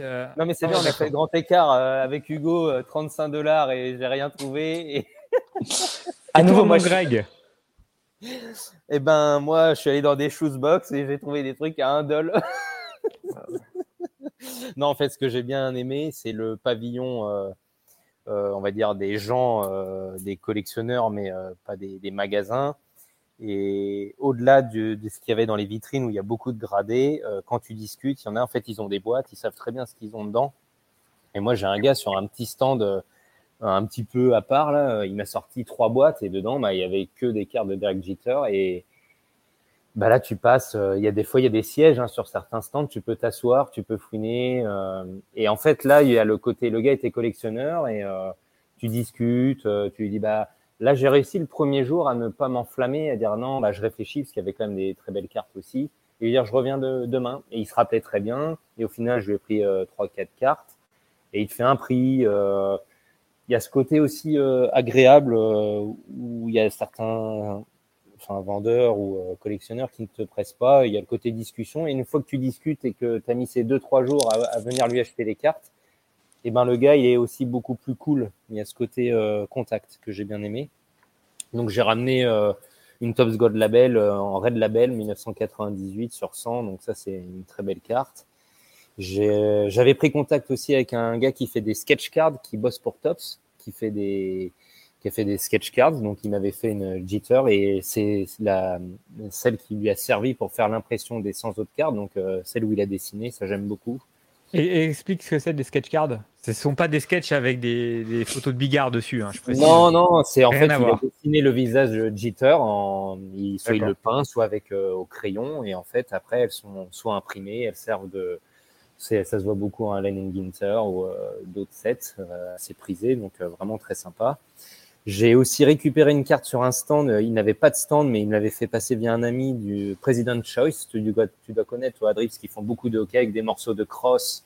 C'est pas non plus labellisé, il n'y a pas de licence, mais moi j'ai récupéré un morceau de, de mémo de Game Use Bat de Derek Jeter. Une- donc vraiment un, Ouais. un truc très sympa qui est, par exemple, je pourrais pas me payer bah, une dynastie, par exemple, du même, euh, du même acabit. Et enfin, une dernière, un peu avec l'anecdote, où j'ai pu faire un trade, en fait, euh, une Pacifique de 2000 avec euh, un tampon, en fait, du All-Star Game, où l'année en plus où il a été MVP, Derek Jeter. Et en fait, il y a le tampon de Pacifique dessus, et j'ai réussi à l'échanger contre une euh, carte de Otani Jersey que j'avais sur 90, mais BBM, qui est la marque phare au Japon. Au Japon, ouais. Et alors, étonnamment, euh, c'est une carte quand même qui peut valoir entre 200 et 300 dollars facilement, qui était en parfait état. J'ai essayé de la dealer, mais alors en plus, euh, j'étais quasiment à chaque fois perdant. hein. Je, je, donnais, je disais, mais je peux vous donner des dollars en plus. À chaque fois, les gars regardaient, ah, c'est une très belle carte, mais je connais pas BBM. Et en fait, je me suis rendu compte aussi de l'auto-centrage du, de l'américain, entre guillemets, qui ne bah, connaît que top. C'est incroyable. Alors, il y avait un stand où il y avait que du Otani, le gars avait du BBM. Il dit, ouais, super belle carte, mais il en avait tellement que voilà. Et ce gars, cet américain, ne connaissait pas. Et vais montrer sur eBay l'équivalent et les ventes. Et je donné 100 dollars de plus et j'ai eu ma carte. Donc, j'ai réussi à Oh, l'échanger et, et je voulais faire un échange. Mais si vous voulez, je- on a vu aussi ce petit côté. euh, Ah, ça Bah, m'aurait voilà. saoulé, moi. Ah, t'es trop Non, mais- patient, t'es trop gentil. Ah, moi, je me serais embrouillé, je me serais barré. euh, enfin, euh, Non, mais c'est aussi très intéressant parce que tu vois aussi que ça a beau être le pays euh, numéro un, il y a, il y a encore aussi des fois des lacunes sur certains aspects. Et c'est très intéressant aussi au niveau sociologie et euh, passion du hobby. Parce que tu parlais de Futurera, moi, président Choice, il a même pas de stand. Je lui disais, mais c'est incroyable, il a des cartes de fou. Il a pas de stand. Il dit, ouais, j'y pense venir. Euh, il y a ce côté aussi. euh, donc, tu passes d'un. euh, alors, on parlait tout à l'heure des stands un peu coup de cœur. Moi, j'ai bien aimé euh, Upper Deck, tu vois, Adri, parce qu'ils avaient avec tout Perdec, euh, avec moi- Jordan, c'était incroyable le ce qu'ils avaient mis en place. Il y avait ce côté. euh, je, je veux pas vous faire peur, mais pour moi, Hyperdeck, c'est le meilleur fabricant de cartes. hein. ça reste pour moi le top du top. Mais euh, Après, c'est bon, ça, on rentre dans de- des considérations parce que s'il s'il y a beaucoup de hockey aussi, mais euh, chaque marque a des, des sets et des cartes incroyables. Mais il y a ce pavillon un peu euh, où c'est très bling bling, des stands Oui. panini, enfin tous étaient plus beaux les uns que les autres. Donc euh, moi j'ai adoré, j'ai regardé ça comme un enfant. Et tu voyais des enfants qui étaient assis par terre, qui échangeaient, qui avaient des malétas, mais il y avait des, des échanges. Tu avais Goldin qui se baladait ou qui avait il donnait des il y avait quand même ce côté il y a l'argent il y a le bling bling mais à côté de ça j'ai adoré aussi certains côtés accessibilité et hobby aussi passion. Et un dernier truc qui m'a fait penser et j'ai fini après c'était tu parlais de ramener au moins quelque chose. Moi j'ai adoré la machine euh, Garbage Pail Kids où tu mettais soit une pièce ou ta carte et en fait tu avais un tirage euh, euh, spécial national euh, et pourtant, moi, je collectionne pas. ce qui- Et ça m'a rappelé, euh, voilà, les cartes d'enfance. Et ben, je me suis fait ce petit plaisir. Et ça, c'est un petit truc que tu peux ramener pour 5 dollars. Donc, tu vois, il y a plusieurs euh, ces aspects un peu clivants. Top, ça aussi un truc. Ah, pardon, vas-y. oui, non, je voulais dire, est-ce que tu as échangé une carte sur le mur Tops? Ouais, c'est ça. Ah ben voilà. Ouais, Moi, qu'on avait. Ouais. Moi, j'ai pas fait, mais, mais je sais que beaucoup de monde, beaucoup de monde l'a fait en fait. Ça, c'est un truc qui est assez cool. Et pour rebondir sur ce que disait Greg, as, effectivement, ce qui est un truc qui était marquant par rapport à l'année dernière à Atlantic City. Peut-être que c'est la ville qui veut ça aussi, parce qu'Atlantic City, c'est un peu une ville de vice, donc euh, peut-être pour ça qu'il n'y avait pas autant. Mais par contre, pour le casinos, coup- on vous voit.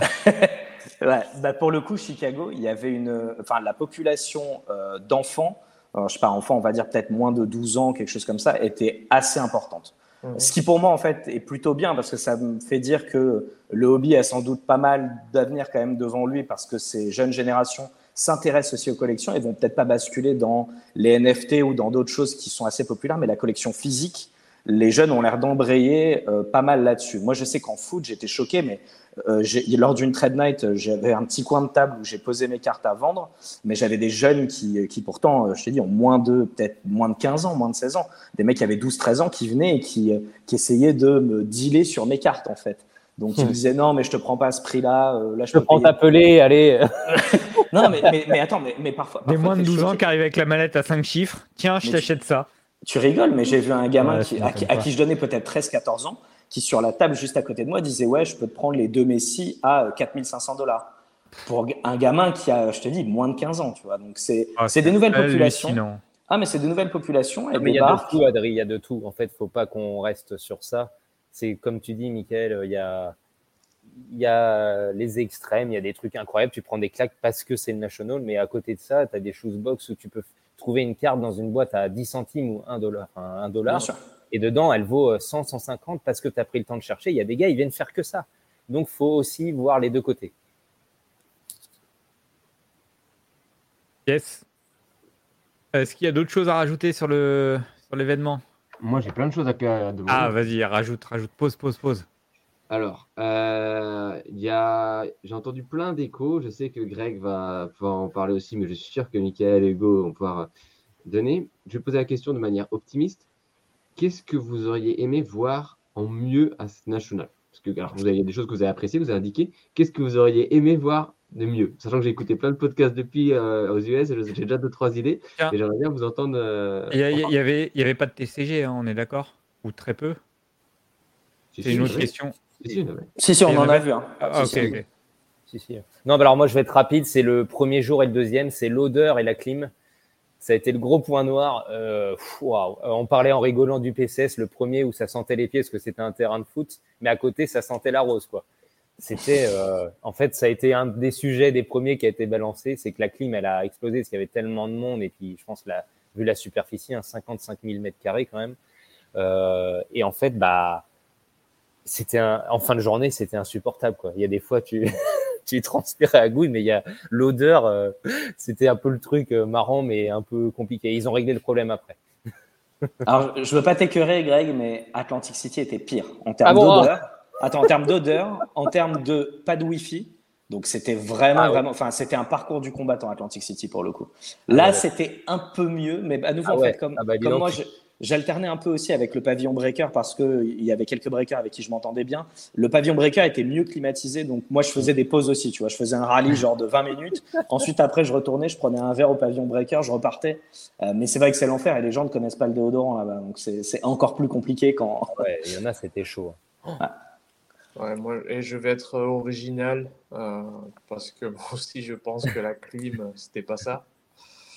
Euh, je pense, euh, j'avais pas d'allergie donc j'avais pas le nez bouché, mais j'ai, j'ai pas rencontré de, de personnes qui sentaient, euh, mauvais donc euh, j'ai eu, du bol. Mais la clim, c'est un vrai problème. Aussi, pareil, les stands de, de nourriture, serait bien qu'il y en ait un peu plus. Il y, en avait, hein, à chaque, coin des bâtiments, mais il en faudrait peut-être un peu plus. Alors, eux, ça leur ferait des rentrées, des revenus supplémentaires. Nous, euh, ben, on- il y aurait moins de, de temps d'attente. C'est vrai. Euh, les, les, les sièges, les, les chaises, ce serait bien aussi. Euh, je pense que voilà, si, si vous écoutez d'autres podcasts ou si vous, vous aimez aller sur des, des sites ou sur YouTube pour regarder des vidéos, bah, tout le monde s'en est un peu plein. Donc, euh, ouais, je suis pas, je vais pas faire dans l'originalité. quoi. Le, le truc, c'est que c'est un show qui est tellement grand et l'organisation sait qu'en fait tout le monde vient au National parce que c'est le National. Il y a souvent peu d'efforts qui est fait. Donc, alors là encore, même sur le niveau euh, commodité, genre trouver des boissons, trouver des cafés, trouver des, de, de la nourriture, c'était même encore mieux qu'Atlantic City qui était vraiment le niveau zéro. Donc Atlantic City, je sais pas si beaucoup de gens ont entendu aussi, mais il y a eu pas mal de, de débats dessus parce qu'ils ont postulé en fait pour organiser le prochain, donc après Cleveland, je crois qu'on parle même du suivant, donc celui sans doute 2026. Ouais, voilà, donc de- 2026 et qui va être en plus pendant la Coupe du Monde qui aura lieu de foot, hein, qui aura lieu aussi aux US au même moment. Atlantic City a fait une offre euh, en disant on installe du Wi-Fi dernière génération, on fait des rabais pour les breakers et pour ceux qui veulent setup une table. Je crois que c'est plus de 1000 dollars de rabais donc sur le prix des tables. Donc Atlantic City a fait le forcing pour essayer de les avoir.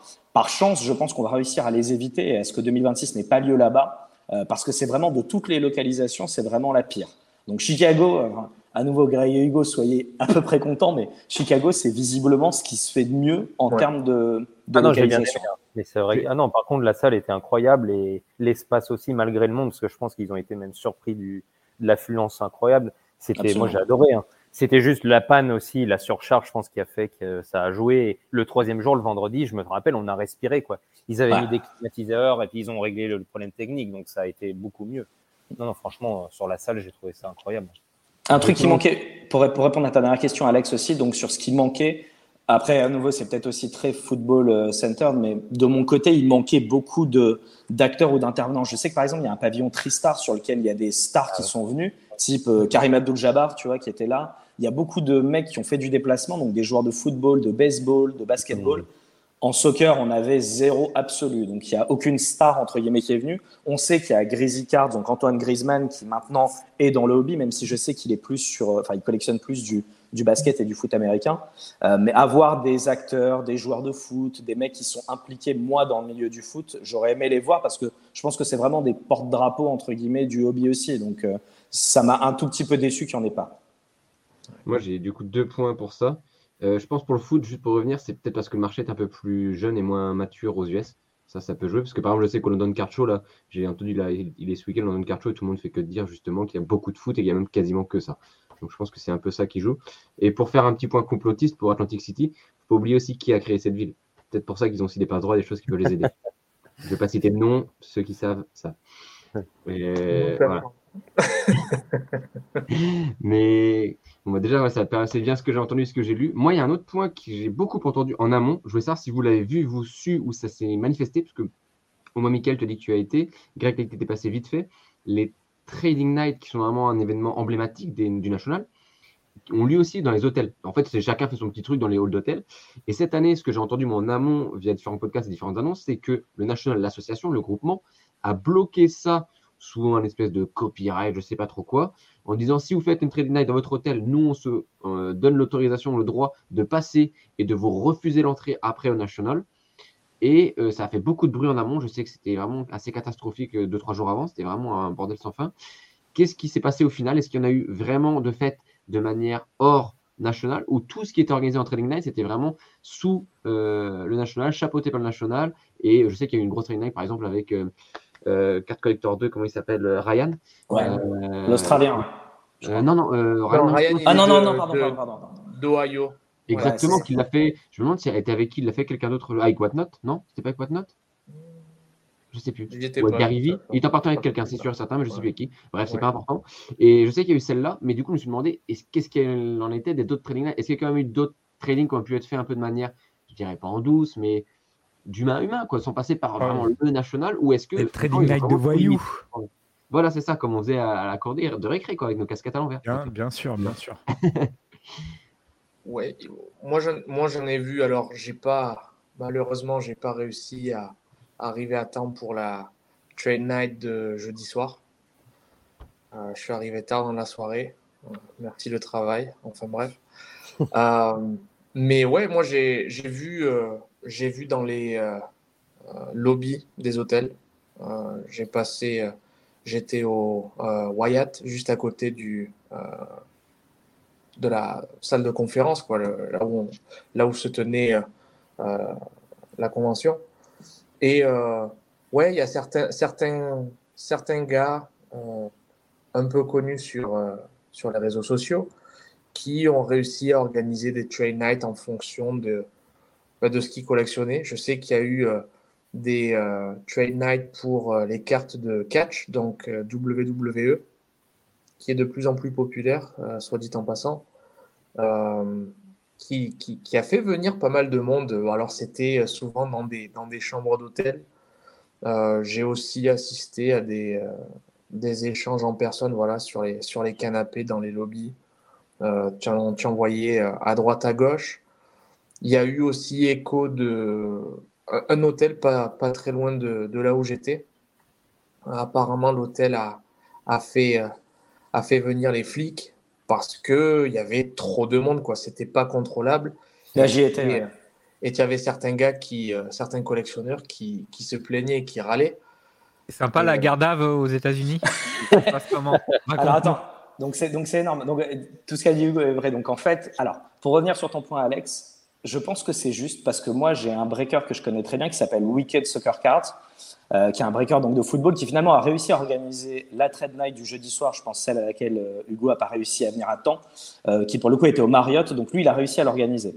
Maintenant, il y a eu le message qui avait été donné juste avant le National, où en fait, quand il appelait des hôtels pour essayer de booker des salles, où on lui disait qu'en fait, si c'était pas sponsorisé ou encadré par le National, donc approuvé par le National, il pouvait pas avoir l'espace. Donc, je pense que c'est pas vraiment un truc d'Illuminati. Tu as raison. Je pense que Mais ça s'est vraiment passé. Je pense que le ce National. a- faut aussi euh, dire, c'est qu'en fait, il y a des hôtels partenaires aussi. Et en fait, euh, ils sont coincés aussi par ça, je pense. Alors peut-être, ouais, peut-être qu'ils se sont fait effectivement avoir sur ce point-là, hein, mais, mais je sais qu'il y a pas mal de mecs. avec le National, donc derrière, c'était délicat de dire on fait des choses euh, dérivées. C'était juste une petite aparté. Alors malheureusement, du coup, le point, le point noir entre guillemets après ça, c'est que hum, il y a pas mal de trade nights sauvages qui ont été organisés. Où là, pour le coup, en fait, c'était des lobbies, comme disait Hugo, qui ont été assiégés sans aucune organisation.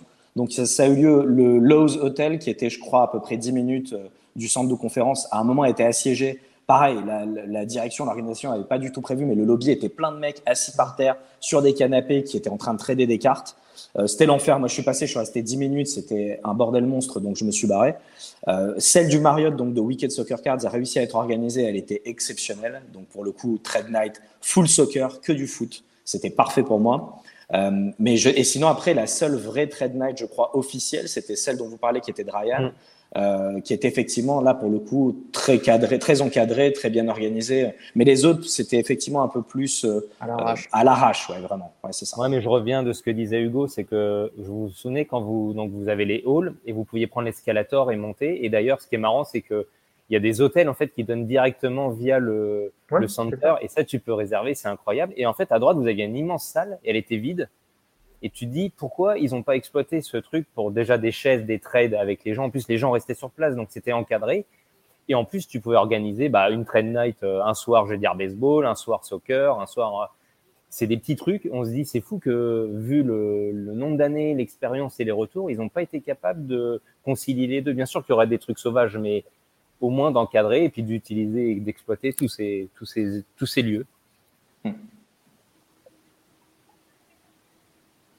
Donc, on y est bien, parce que je sais que c'est quand même normalement une des bases des, du national et des cartes shows, c'est quand même le trading. On est d'accord qu'il y a des achats, qu'on y va pour acheter, on y va pour vendre. Mais le training, c'est pour moi la clé des événements physiques. S'il y avait un truc retenir, c'est ça, parce que que soit. Et en plus, dans ces échanges, si on prend le mot français, il y a l'échange physique, du coup, de cartes, il y a l'échange humain aussi qui se passe autour de ça. Mm. Et ça, c'est quand même le truc euh, le plus intéressant pour moi de ces conventions. Et, puis- et puis, c'est dans, le c'est dans le nom, quoi. C'est des trading cards. Ensuite, ça peut être trading sports cards, ce que tu veux. Mais comme tu dis, Alex, c'est trading à la base. Donc, c'est Mm. fait pour. Tu les collectionnes et ouais. tu échanges. Et ouais. C'est ça. Et hum, du coup, euh, ah, j'avais une question du coup que j'ai- qui m'est sortie. J'ai- d'autres questions. Et les autres sports, c'était représenté comment Euh, Le hockey, le- les sports un peu plus de marge comme euh, la F1 ou le, ou le NASCAR ou les choses comme ça. euh, Même des trucs un peu. Moi, j'aime bien les sports un peu atypiques. Genre, euh, je sais qu'il y avait il y a des trading cards de poker qui circulent, il y a des trading cards de rodéo qui peuvent circuler. Est-ce que ces trucs-là étaient. On arrivait à en trouver ou c'était quand même. euh, fallait, fallait en vouloir? C'était beaucoup moins représenté de ce que j'ai vu. D'accord. Greg et, et Mickaël peut-être diront le contraire. Euh, j'ai vu quelques cartes de, de hockey, quelques-unes de Formule 1. Euh, j'ai trouvé qu'il y avait quand même euh, pas mal de place pour tout ce qui était les, les mémorabilia, de tout ce qui était euh, pop culture, euh, Mm. séries Ah oui, ah télé, euh, les Comics. films, les comics. Ouais. Ouais, il y avait beaucoup de cartes genre euh, de séries télé. Ouais. Les livres, les livres Pop Century, tu sais, ou même Ouais, les cartes ouais, avec. Kim, avec Kim Kardashian, des trucs comme ça, il y avait quand même pas mal. Après, c'est pas d'ampleur, on va dire, des sports cards qu'il y a, hein, mais pour le coup, il y avait des. Ouais. Game of Thrones, j'ai j'ai un pote qui a réussi à, à choper un autographe de Game of Thrones on card, euh, qui était magnifique. Euh, mais ouais, pour le coup, la partie pop culture était quand même assez là, j'ai trouvé.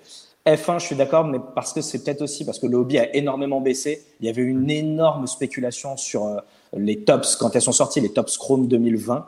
Euh, là, pour le coup, les prix ont quand même vraiment, vraiment beaucoup chuté. Donc, forcément, tu, le pendant de ça, c'est que tu en vois moins dans, dans, dans ce genre de convention. Euh, ok, j'en ai vu, mais je dirais que c'est peut-être à, à même mesure que ce que j'ai vu en soccer de mon côté. Donc, ça doit être pareil, ça doit être le même pourcentage, peut-être 5%, même pas du hobby, on va dire, mais Ah ouais, ça reste assez petit. Tennis, j'en ai vu pas mal. Euh, parce qu'il y a des nouveaux produits qui sont sortis chez Tops aussi, tennis notamment, ils font des très belles choses d'ailleurs. Donc Ouais, tu, Et le golf, qui est, po- qui est assez populaire chez vous, il y, en- y en avait Ou c'était. Ouais. Ouais. Ouais, j'ai Ouais. vu beaucoup, beaucoup, euh, beaucoup, beaucoup, pardon. de- Mer- Merci, De- merci de me complimenter. De rien, ça fait, ça, ça fait plaisir. Euh, j'ai vu beaucoup de, de rookie cards de Tiger Woods. Alors, euh, gradés, donc beaucoup de, de BGS. Euh, j'ai vu quelques PMG parce que Leaf euh, Metal a, sorti, je crois que c'était l'an dernier, euh, un nouveau set avec des Tiger Woods, euh, Red, euh, avec de grosses cartes. Euh, mais ouais, c'est vrai que golf, il y, a- il y, en a- il y en avait quelques-unes aussi. On nous dit en commentaire qu'il y a eu du hockey, du Marvel, de la F1, UFC, du Star Wars, comics. Sachant que Star Wars a quand même le vent en poupe depuis les dernières collections Tops, là, depuis un an, un an et demi. On voit que ça repart quand même assez fort. Donc oui, je suis pas, pas surpris de voir ça. Ça ne m'étonne pas. Euh, moi, une petite question supplémentaire, je reviens un peu sur les trading, etc. Est-ce que vous avez fait des rencontres qui vous ont marqué, des choses, des rencontres de personnes? Euh, C'est dédié aussi à quelqu'un qui va en parler, je pense, en dernier. Mais est-ce que Hugo et Mickaël, vous avez fait des rencontres, des choses euh, imprévues ou prévues d'ailleurs, et... lesquelles? Ouais, et est-ce qu'il y a une carte ou un objet euh, particulier ou, ou un peu euh, incongru que vous avez trouvé là-bas euh, ou, qui va, ou qui vous a surpris? Euh, moi, donc, je suis, venu au, National pour euh, surtout euh, voilà, rencontrer mes potes. Parce que voilà, on fait tout ça en ligne. Voilà, comme aujourd'hui, c'est la première fois que je vois Michael. Euh, on se parle depuis peut-être presque deux ans. Voilà, c'était l'occasion de, rencontrer du monde. Si vous, si vous suivez, si vous collectionnez le, basket, notamment, j'étais avec pas mal de ces gars-là. Euh, j'ai rencontré, ou j'ai revu plutôt, Kyle de Wax Museum Podcast, qui est à la base d'Indiana. Il était venu une paire de fois sur Indianapolis pour des shows, donc euh, c'était l'occasion de se revoir. Euh, j'ai vu euh, Jake Roy de euh, 90s euh, Basketball. Donc c'était des gars voilà, avec, qui je, avec qui je parle euh, quotidiennement. Alors eux, ils sont, ils sont super connus euh, dans, le, dans le hobby, en tout cas dans le, dans le secteur du, basket. Moi, je suis personne. Euh, mais c'était sympa, voilà, de, de passer euh, des soirs avec eux, d'apprendre. Ils m'ont montré des cartes euh, dont ils ont parlé dans leurs derniers épisodes ou dont ils vont parler dans leurs prochains épisodes. Et ouais, c'était vachement sympa parce que tu, parce que tu apprends. Et ben là, voilà, on a les numéros de téléphone euh, sur tel, sur tel booth. Tu vois un truc, tu te dis, ah ben, je dois, je dois retrouver mon pote euh, dans trois heures. Cette carte-là, elle est peut-être susceptible de, de l'intéresser. Je prends une photo, je lui demande si ça l'intéresse. Ouais, vas-y. Euh, combien combien est-ce qu'ils veulent pour la carte? Ou non, ça m'intéresse pas. Donc, je trouvais ça vachement sympa. Ensuite, est-ce que j'ai vu quelque chose qui m'a qui m'a surpris, euh, quelque chose euh, dont je je m'attendais pas à voir? Euh, je dirais non. Peut-être que je fais de l'amnésie, mais euh, là, non. Moi de mon côté, ouais, même chose qu'Hugo. Genre, il y a des mecs à qui j'ai parlé depuis trois ans euh, que j'étais très content de voir et j'avais prévu de les voir. Donc c'est pas non plus une surprise, hein, mais mais j'avais prévu de les voir. Donc pas mal de gros breakers comme les mecs de Wicked Soccer Cards, les mecs de Soccer Breakers, les mecs de Golden Goal Breaks. Donc c'est que des mecs. Enfin, ça dit peut-être pas grand-chose à tout le monde, mais c'est que des mecs qui sont spécialisés sur les breaks de football, de soccer. Euh, je les connais, je leur parle beaucoup, j'ai breaké avec eux, donc mettre des visages sur des noms et pas- passer du temps avec eux, comprendre comment le rugby fonctionne, parce que ce sont des mecs qui sont là depuis beaucoup plus longtemps que moi, donc ils ont forcément de l'intelligence à me donner sur le hobby en lui-même. Donc ça, c'était très agréable. Ensuite, après, il y a beaucoup de collectionneurs de soccer que j'ai vus là-bas alors que je m'y attendais même pas. Euh, C'est-à-dire, enfin, je pensais qu'ils pouvaient peut-être passer, mais c'est finalement en train de discuter en voyant une carte, je me dis mais attends, je l'ai déjà vue celle-là. Et en fait, je me rends compte que c'est le mec à qui j'ai parlé depuis trois ans, donc c'était une petite surprise entre guillemets. Mais tu fais des rencontres comme ça de mecs que tu avais peut-être pas espéré euh, euh, croiser et que finalement ils sont là. Un objet que j'ai trouvé absolument dingue. De mémoire, il n'y avait pas de prix dessus, donc c'est plus nous consulter. Mais un objet malade, c'était le titre de transfert euh, de prison d'Al Capone, vu qu'on est à Chicago, c'est quand même incroyable, euh, qui était présent sur une des tables. Comme disait Hugo, en fait, il y avait des tables avec un tas de mémorabilia, genre parfois, tu as des billets de banque signés de Donald Trump, tu as des billets de banque signés, tu as même des cartes hein, parfois, des cut signatures qui sont signées de JFK, de trucs comme ça. C'est improbable de voir ce genre de pièces. Euh, un peu plus peut-être sur ces cut signatures parce que des fois ils apparaissent sur eBay, mais le, transfert, le, document de transfert d'Al Capone avec sa signature en bas, je trouvais ça absolument dingue comme pièce d'histoire. Il y avait un autographe aussi de d'Himmler, donc du numéro 2 du régime nazi, qui était présent sur une table. À nouveau, improbable comme genre de, de pièce entre guillemets d'histoire aussi.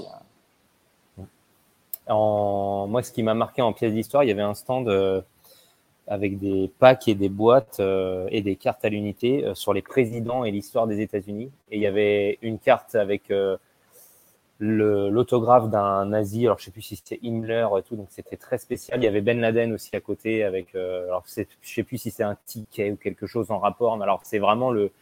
En fait, moi, j'ai trouvé qu'il y avait beaucoup. En fait, fallait peut-être prendre, je sais pas si on avait moins. Moi, je me suis vraiment baladé en vraiment en mode enfant et au contraire, moi, j'ai trouvé qu'il y avait beaucoup de cartes tellement euh, incroyables, totalement décalées du Britney Spears, il y a un autographe de Stanley, euh, bah, ces histoires de présidence là que pff, tu dis mais ouais en fait c'est le pays de la trading card ils te font euh, n'importe quoi des cartes et c'est tu prends une Oui, claque. pas- parce que dans les mémoires UF, faut savoir, c'est qu'on peut trouver vraiment de tout. hein. On peut trouver, euh, ça va de la ça, pompe utilisée par le joueur à même des on documents. rigole des dans- fois de, mettre un slip mais si ils te le font quoi Euh, les cheveux des présidents. Les cheveux Ouais, des voilà. présidents. Ouais. un crin de, de un cheval. crin d'un cheval de course ou, Du euh, cheval de. Ouais.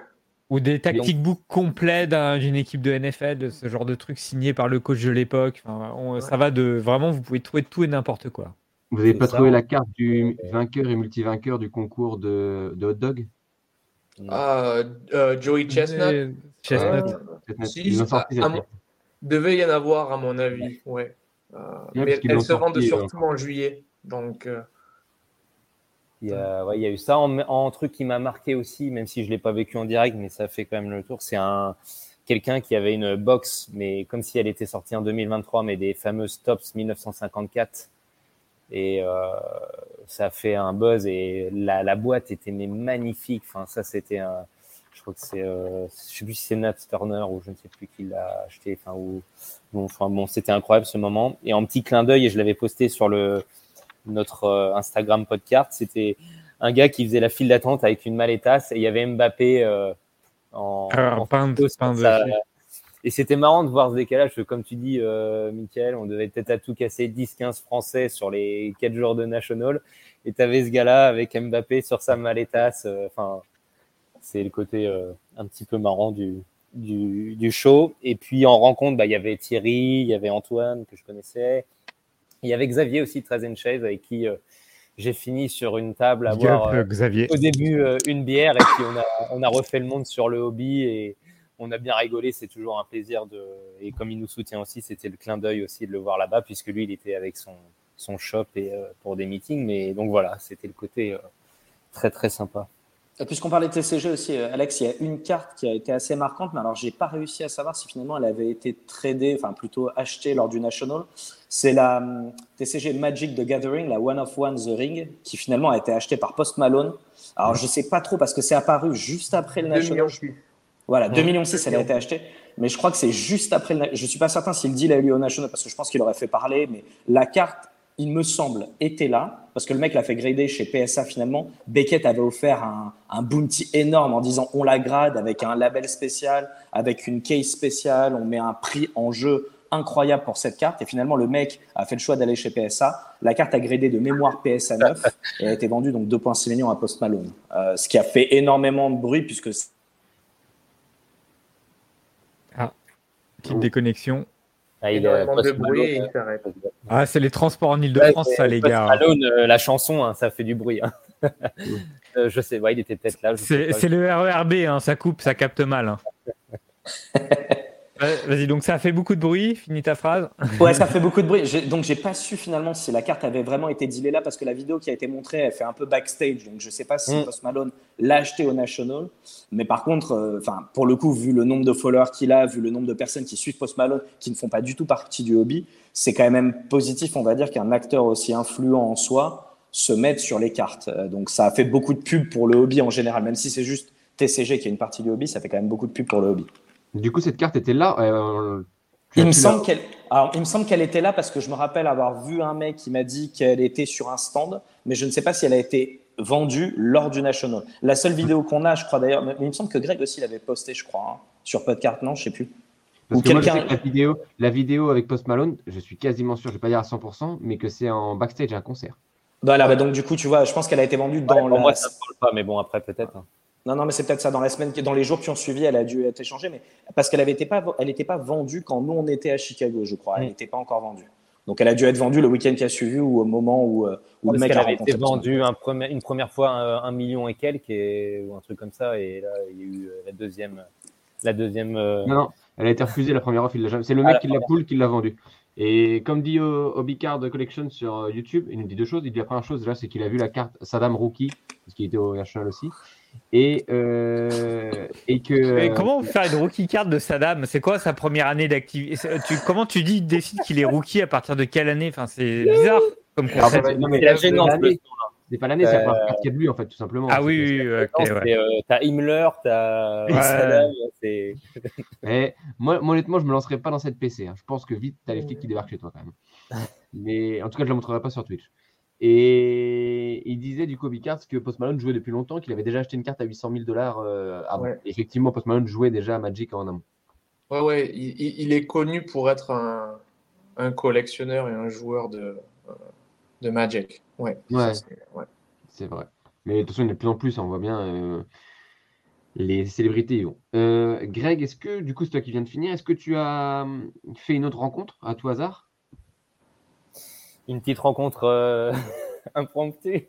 Impromptu, c'est ce que j'allais dire, c'est le mot.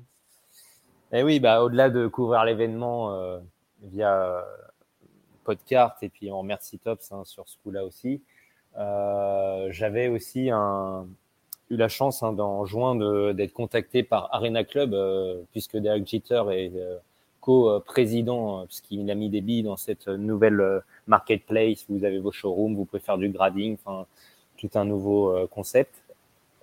Et euh, ils m'ont contacté. euh, et sans vraiment rien en retour en disant bah écoute si tu viens au national on te propose de faire un quelque chose autour de Jitter il y a des chances qu'il soit là mais bon il y avait rien de, sûr à 100% et même à quelques jours hein, j'y allais j'avais pas trop d'infos et en fait on a été conviés le midi à faire un, un lunch mais on était plusieurs donc on m'avait dit tu poses deux trois questions en amont et on les posera donc c'était pas une rencontre euh, tous les deux et en fait Jess qui est de Blicker Trading Card m'a dit la veille, il faut que tu sois là à 10h05. Il y a des conférences Zoom. En fait, bah, le fameux étage où j'en parlais tout à l'heure, sur la droite, en fait, les marques avaient des conférences Zoom privées, en fait.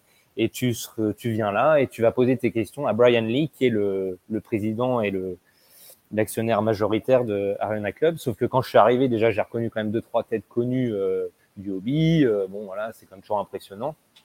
Et il y avait Brian. Et là, il me dit c'est incroyable que tu sois venu de France, mais il était dans le couloir, donc je comprenais pas trop. Puis on a échangé un petit peu.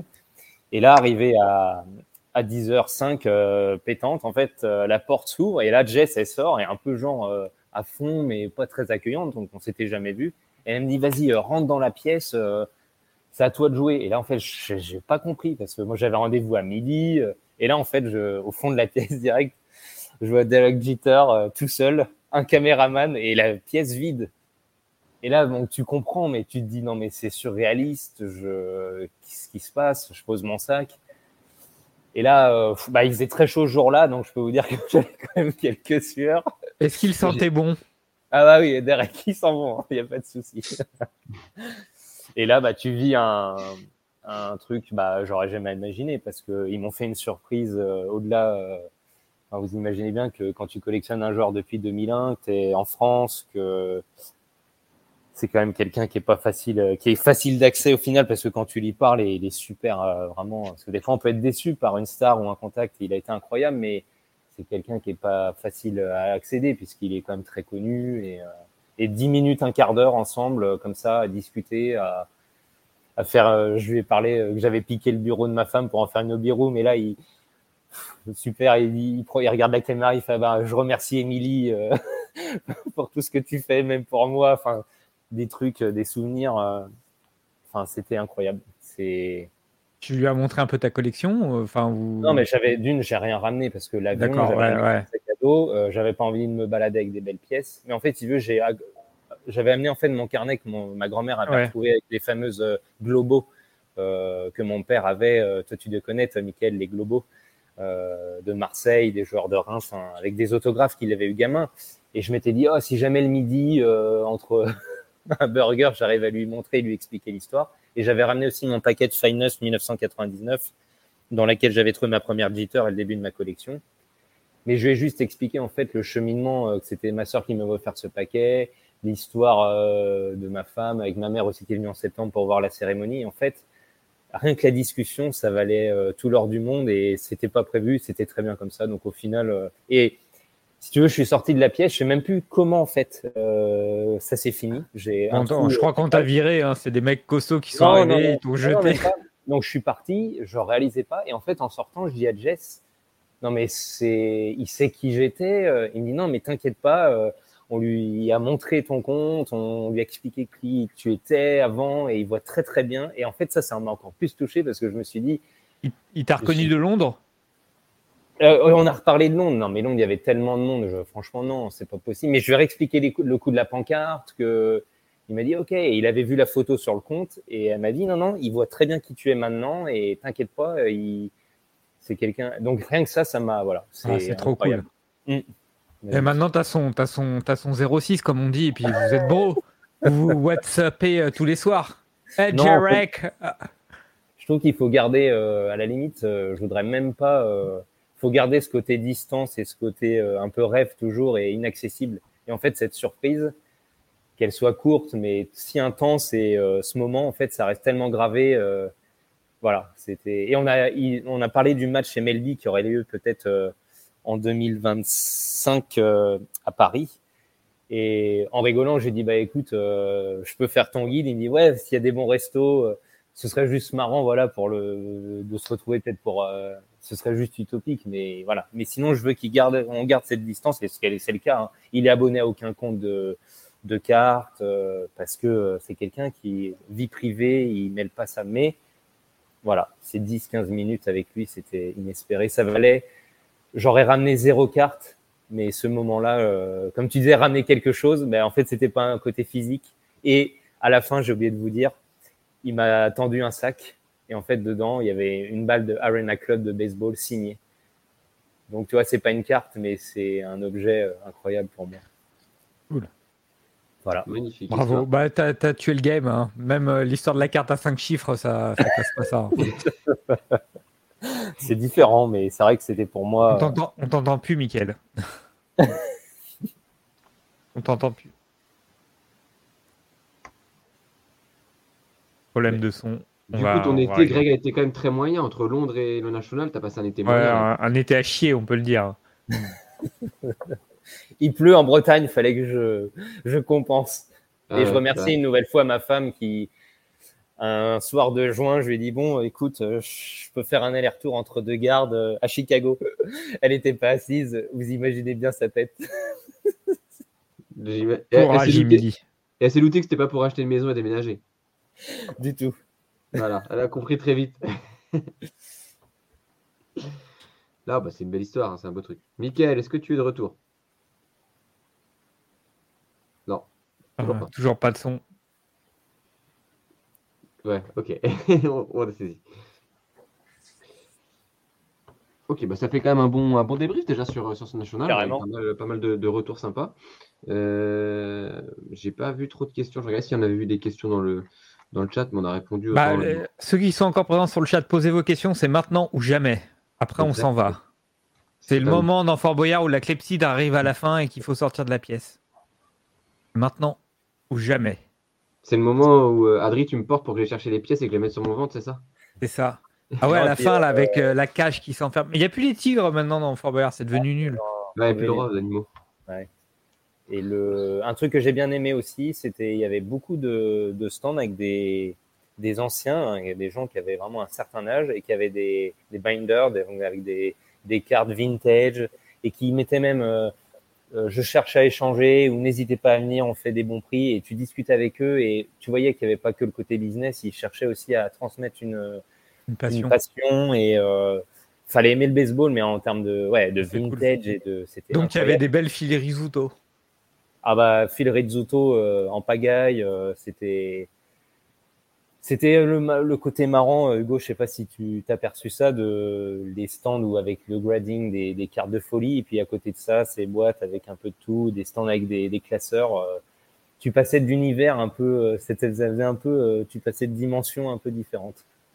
J'avais vraiment de tout, ouais. C'est, euh, ça va de la très très très très très très très très très très cher à ouais, les, les cartes à 10, 15, 20, 30 centimes. Il y en avait, il y en avait pour tout le monde, il suffisait de, voilà, de chercher. C'est ça, exactement.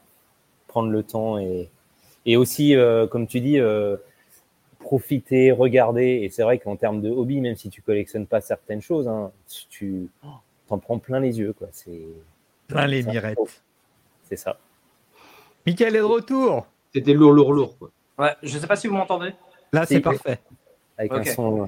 Désolé, j'avais plus de batterie, donc du coup, il fallait que j'enlève mes écouteurs, que je mette le chargeur, ça, c'est un peu plus. Là, c'est un, un son un peu moins de bonne qualité, mais on prend, on prend. Tu fais un peu écho, mais bon, ça, ça va.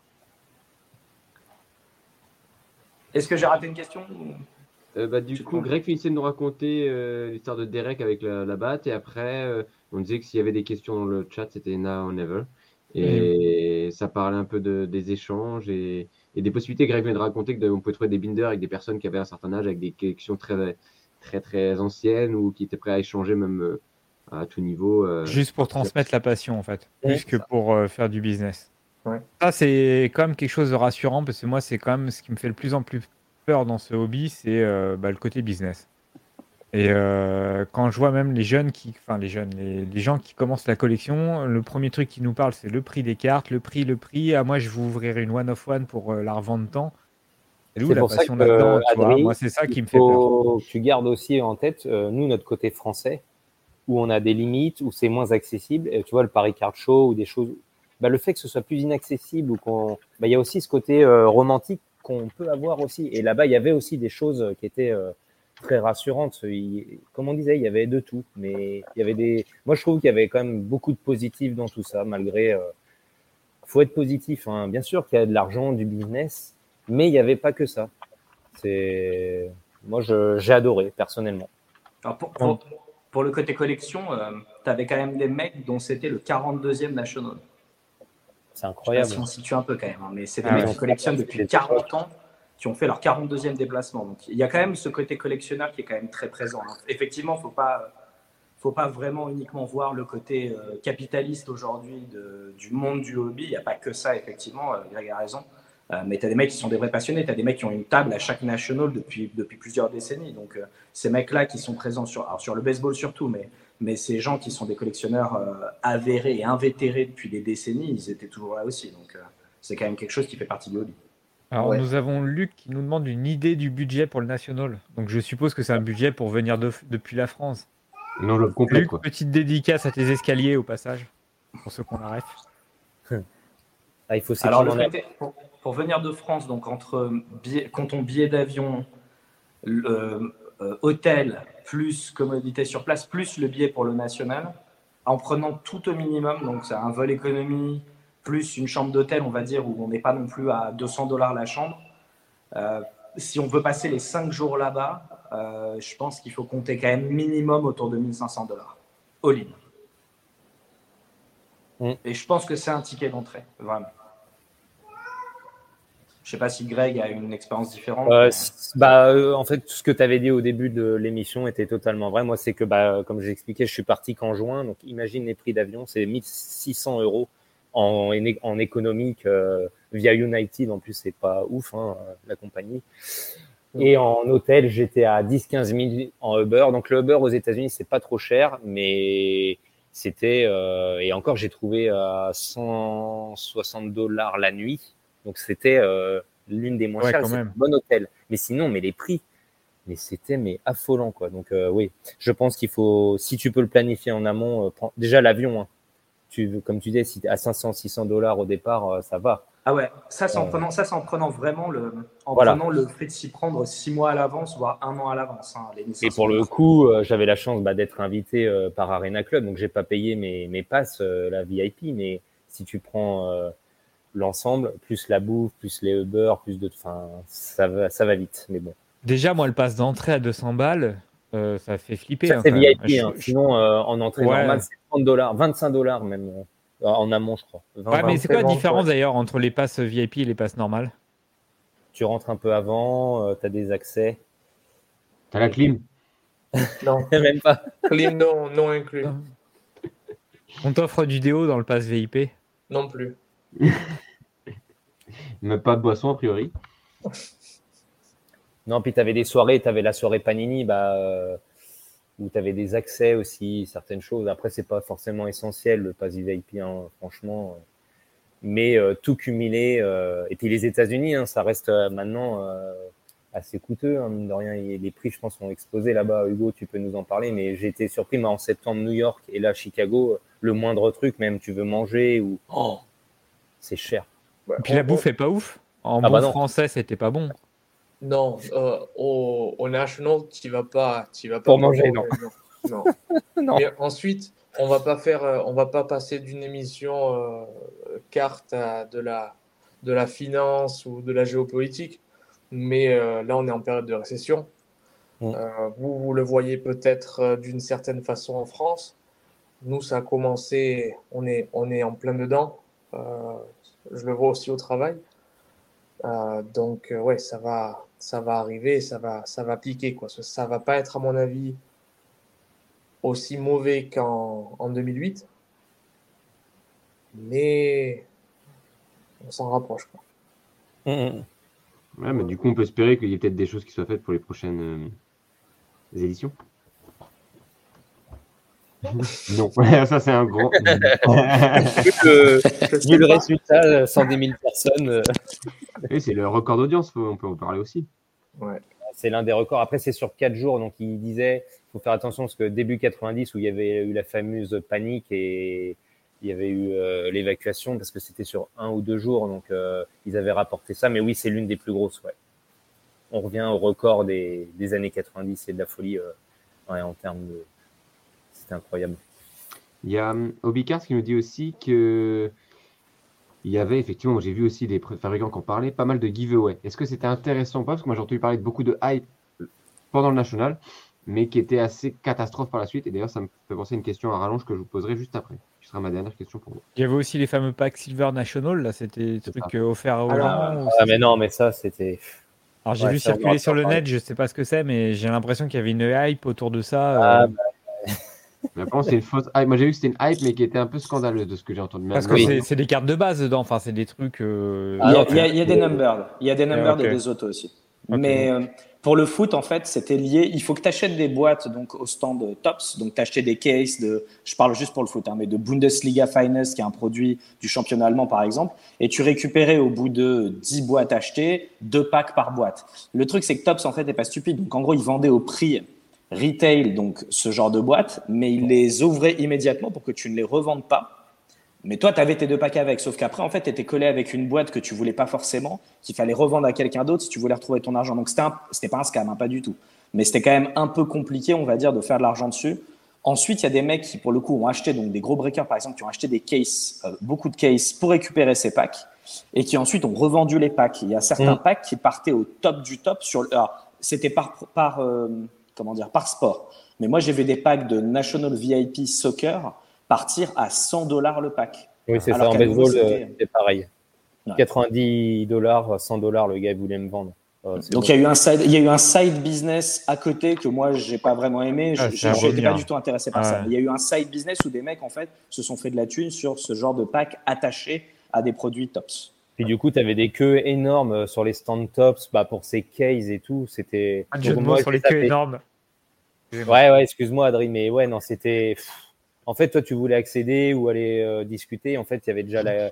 Euh, avant l'ouverture, le VIP, là, bah, une demi-heure avant, il y avait déjà les, les gens qui faisaient la, la queue. Enfin, c'était. Non, là-dessus, ouais, c'était un mauvais point. Moi, j'ai vu beaucoup de, de vente, revente et de d'échange pour les cartes de Gary V, les V-Friend. Oui. J'ai vu plein de mecs. Moi, j'étais pas, j'étais pas VIP euh, au National, euh, mais euh, quelques-uns de mes de mes potes l'étaient. Et bon ben, quand tu vois le badge, il y avait, j'ai vu une, une demi-douzaine de personnes qui sont venues les, les aborder pour leur demander est-ce que Qu'est-ce que vous avez? Ouais, vous avez ça. Moi, il me manque euh, telle ou telle carte pour compléter le, le set. Et certains étaient prêts à, à payer euh, fort ou alors même à échanger avec des cartes Pokémon et c'était des, des, valeurs bien supérieures à, à la valeur de, de, la carte de monsieur hmm. Gary V. Quoi. Alors moi, moi j'étais un gentil, mais donc dans le pack VIP, tu avais effectivement des cartes V-Friends. Alors moi j'ai un avis qui est très négatif sur Gary V, mais après, euh, pas, je peux pas m'attaquer à tout le monde non plus, donc il faut choisir ses cibles.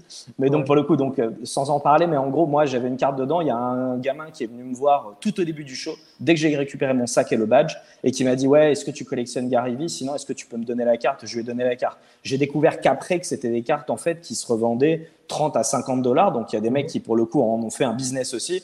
Moi, le mec, elle était cadeau dans mon pack. Je n'avais pas vocation à la garder. Le, gamin me l'a demandé, je lui ai donné quoi. Mais donc, si je te demande t'appeler euh, PSA, tu vas me la donner aussi ou euh, si, tu, rases la barbe et la moustache et que tu perds 20 euh, ans, peut-être.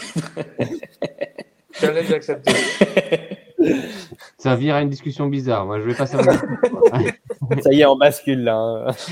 non, mais par contre, par contre, j'ai donné, donné. Tu parlais des giveaways tout à l'heure. Donc, il y avait des giveaways sur certains stands, mais par exemple, ils donnaient des produits. Alors, en baseball même, ils donnaient des produits genre light c'est des produits où il n'y a rien, il n'y a que des bases à l'intérieur. Euh, j'en ai vu, moi par exemple, j'avais pas mal de cartes bases aussi d'autres packs que j'avais, des trucs comme ça. Quand je voyais des enfants, je leur donnais. Donc c'était des giveaways, mais pas du tout organisés. Euh, c'est juste que je donnais à des enfants pour, euh, pour faire en sorte qu'ils s'intéressent un peu au mhm. hobby. Après, il y avait des giveaways, je pense, un peu plus sérieux, genre les mecs de Backyard Breaks, ils ont dû faire des giveaways de je sais pas quelle box pour se faire de la pub. mais je suis resté assez éloigné de, tous ces trucs-là. Ouais, pas mal d'influenceurs aussi qui se baladaient dans les allées et qui faisaient des giveaways forcément pour faire de l'audience, mais au final, il y avait quand même cet aspect euh, j'offre à des enfants. Euh, il y avait voilà, il y avait un peu de tout, quoi. Comme tu dis, il y a des choses un peu. Euh, comme les packs là, et puis d'autres trucs assez sympas, assez cool. Backyard n'a pas fait la spéciale comme ils avaient fait un, un card show avant où ils avaient offert 1500 dollars ou caché 1500 dollars et les gens devaient aller le chercher. Ah, j'ai pas vu ça. Ils avaient fait ça un card show, euh, c'était en février de mémoire. Les amis, nous arrivons euh, au terme de cette émission. Il va Moi, falloir j'ai du coup couper. une dernière question. Si, Vas-y, si- vas-y. si- Euh, ah, il dit que, tiens, Obicard nous dit juste que Gigi Obi a offert euh, 30 spots NBA flawless pendant le. Ah ouais, ça c'est. C'est pas dégueu. Solide. C'est pas mal. Euh, moi, je voulais avoir un petit, euh, petit retour par rapport, parce que je sais que ça, ça devait être abordé, euh, aux cartes de rédemption. Je sais que ça devait être des choses possibles sur les stands. Qu'est-ce qui a été mis en place? Qu'est-ce que vous avez vu? Qu'est-ce que vous avez pu faire pour ceux qui en ont? Est-ce que, Greg, tu as pu enfin récupérer toutes les rédemptions d'Adric Il y en a au moins une trentaine qui traînent? Euh, ou pas? Non, non, je suis pas allé sur le stand de Pearl Deck. euh, j'ai tellement vu de belles ovies euh, pour lui, j'avais mal parce que quand je voyais les prix, je dis euh, bon, euh, on repassera plus tard. Mais non, perso, j'ai pas je, ce côté, euh, j'ai pas tilté là-dessus. Je sais pas vous les gars. Ah, moi, je l'ai fait. J'avais une rédemption chez Panini qui était un booklet Cristiano Ronaldo on-card auto euh, sur un produit Immaculate, qui est un produit un peu high-end aussi. C'est une grosse carte. J'ai été au stand Panini euh, le deuxième jour, je crois. J'avais pris un rendez-vous avant. Et quand j'arrive sur le stand Panini, en fait, il me dit un, euh, ils ont plus de white box parce que ma carte en fait a une certaine valeur qui fait qu'il y a black box redemption et white box redemption. Donc c'est des white box one of one ou black box one of one.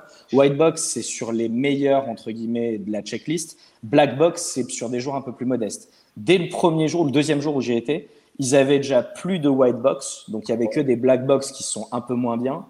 Et ils n'avaient pas de soccer. Euh, ils avaient multisport, mais ils n'avaient pas de soccer. Donc en gros, la nana qui était au stand Panini a été assez cool. Je lui ai dit, écoutez, ma carte vaut bien plus que ce que vous pourrez me donner en black box.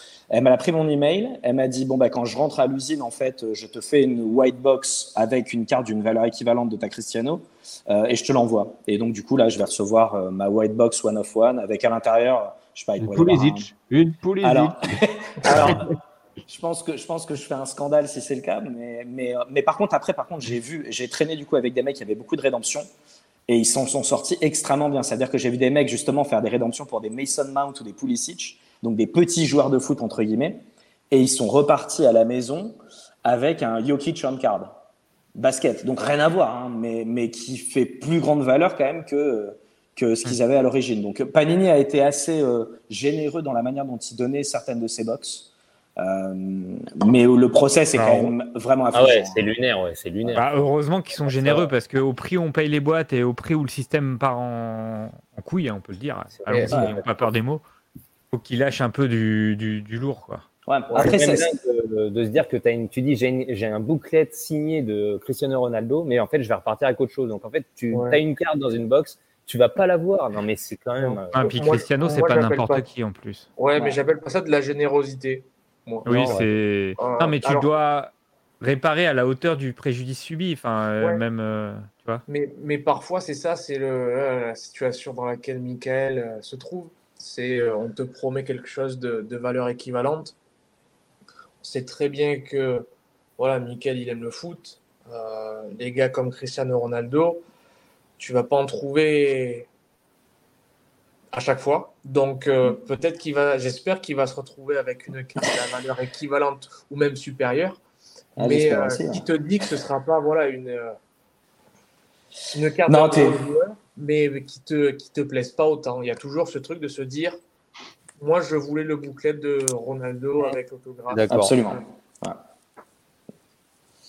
C'est un peu les rédemptions. Les rédemptions, vraiment, c'est un truc de fou, mais je comprends toujours pas comment euh, il n'y ait pas eu d'action légale, entre guillemets, contre. Alors, Tops, on a un peu moins, mais Panini, on a quand même beaucoup.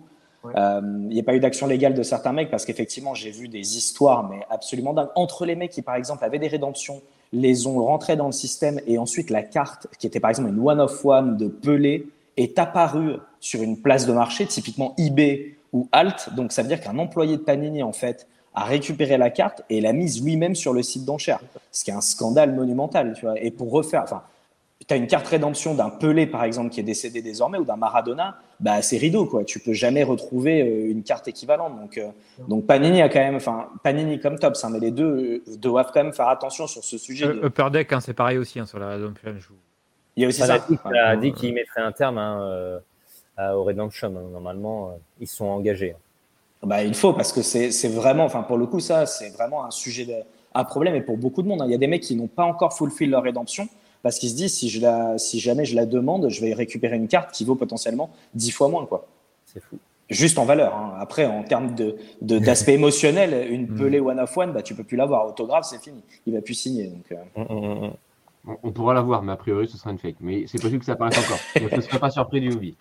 Mais du coup, là, du coup, tu nous as parlé par le Piny, mais il me semble que tout le monde le faisait parce que j'ai vu euh, Tops, je crois, à l'avait et je ne sais pas s'il y avait les, certaines cartes qui étaient disponibles.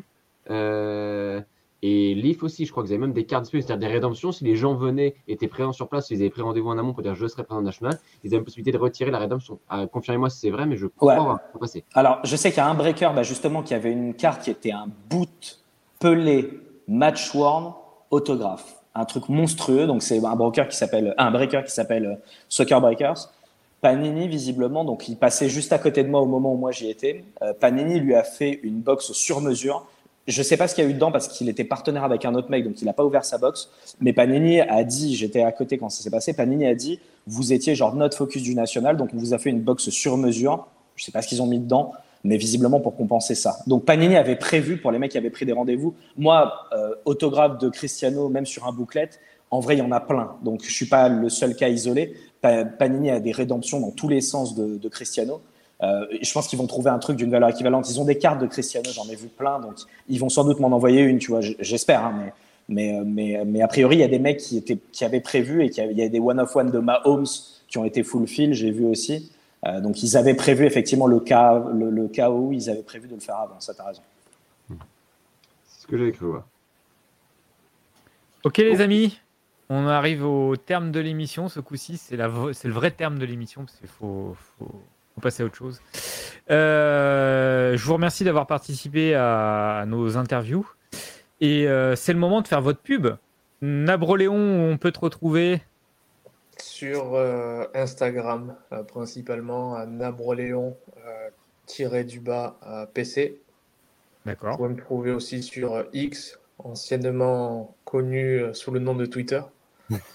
Euh, donc, euh, ouais, n'hésitez pas. Euh, je suis toujours content de, de parler avec des, des collectionneurs français ou francophones parce que ben, on n'est pas, on n'est pas des masses euh, aux États-Unis. Donc, n'hésitez pas. Et euh, encore merci à, à, tout, euh, à tout le monde d'avoir euh, d'avoir participé, d'avoir posé des questions. C'était c'était très, très agréable. Merci à toi. Mickaël, à Merci, toi pour ta pub. Merci à toi Hugo. Euh, Ça va être très rapide. Moi, j'ai juste Instagram, enfin Facebook, j'y vais quasiment jamais, ou Twitter non plus. Euh, c'est juste Instagram at Paris underscore du bas, soccer underscore du bas cards, mais Paris Soccer Cards, généralement les gens me trouvent. Euh, et même chose, merci à tous les deux, merci à Alex, merci à Adrien, merci à Greg aussi de m'avoir euh, m'avoir invité, et merci à Podcard, à Podcard d'organiser, c'était vraiment top. Ouais, super. Euh, on tenait aussi également à remercier euh, Tops qui a, nous a bien aidé pour euh, envoyer Greg au National. On remercie également tous les autres shops qui nous aident de temps en temps pour les jeux concours. Et on remercie aussi tous nos spectateurs qui sont de plus en plus nombreux à suivre nos lives. Parfois des lives un peu pitoyables, je dois l'avouer. Mais ils sont quand même là malgré les problèmes techniques et les jeux de mots pourris. Donc ça, c'est fort. Et je tenais à remercier Greg le BG Ça, c'est et Alex le BG. Voilà. tout. Merci, à tous et gardez cet état d'esprit. Je... C'est tellement important et c'est les cartes qu'on aime et ça fait bien plaisir de vous entendre et merci à tous. Moi, j'ai du coup une dernière requête, c'est pour Adri. Est-ce que tu peux me donner un chiffre ou un nombre? Ah, c'est pour le- 1 et un tirage au 55, sort. Entre 1 Ah, et il a box, 55. il a gagné. Exactement. Alors, je vais dire le 15 parce que je suis né un 15 janvier. Voilà. Totalement euh, au pifomètre. C'est beau, c'est beau. Quelle tension. Qui gagne Roulement de tambour. Il y a eu beaucoup de monde à participer hein, sur le Ouais, merci parce qu'en plus, on- l'a fait, on l'a fait en... En dernière Heureusement- minute. Heureusement que j'ai pas dit 55 hein, parce que ça a l'air d'être long là de compter jusqu'à 15. Non, non, je suis en train de parler en même temps. Non, non, je suis en train de dire merci aussi parce que du coup, on l'a fait en 24 heures seulement. Alors, euh, heureusement, parce que sinon, euh, le chiffre aurait dû être, ou le nom aurait été encore plus long. Mais, euh, mais merci beaucoup. Et du coup, ça part chez un fan de foot, tant mieux. Bon, je pense que de toute façon, tous ceux qui ont participé étaient fans de foot, j'imagine, de soccer. Ça part chez Simon Cavavinga. Ok. Super. Ah bah, un Rennais. Ah, c'est un mec, c'est un mec que a- je connais. Ah bah, tu vois. Ça aurait Ah, été- le, gagnant. Le gagnant aurait été Adrien, j'aurais été un peu suspicieux. Mais... Ou, On a ou. Michael, euh, Paris Soccer Card. népotisme. Voilà. Donc, juste, Quelle juste- honte, je messieurs, remonte, le, remonte le produit. Voilà, donc c'est une box Tops Chrome USL Lite. Donc, euh, dedans, euh, peut, il peut y avoir des éventuellement autographes, mais de manière extrêmement rare. C'est Ouais. surtout les black and white et puis les inserts qui sont magnifiques qu'on peut avoir. Et surtout les euh, cartes au format 1959. Et puis euh, dessus, vous pouvez retrouver nos empreintes digitales à moi, Greg et Alex. On l'a eu entre les mains. C'est vrai. Ça, ça n'a pas de. Exactement. Donc voilà. Donc euh, je prépare ça, sinon je fais, euh, je fais au mieux pour que ça parte, euh, si je peux demain, sinon après-demain.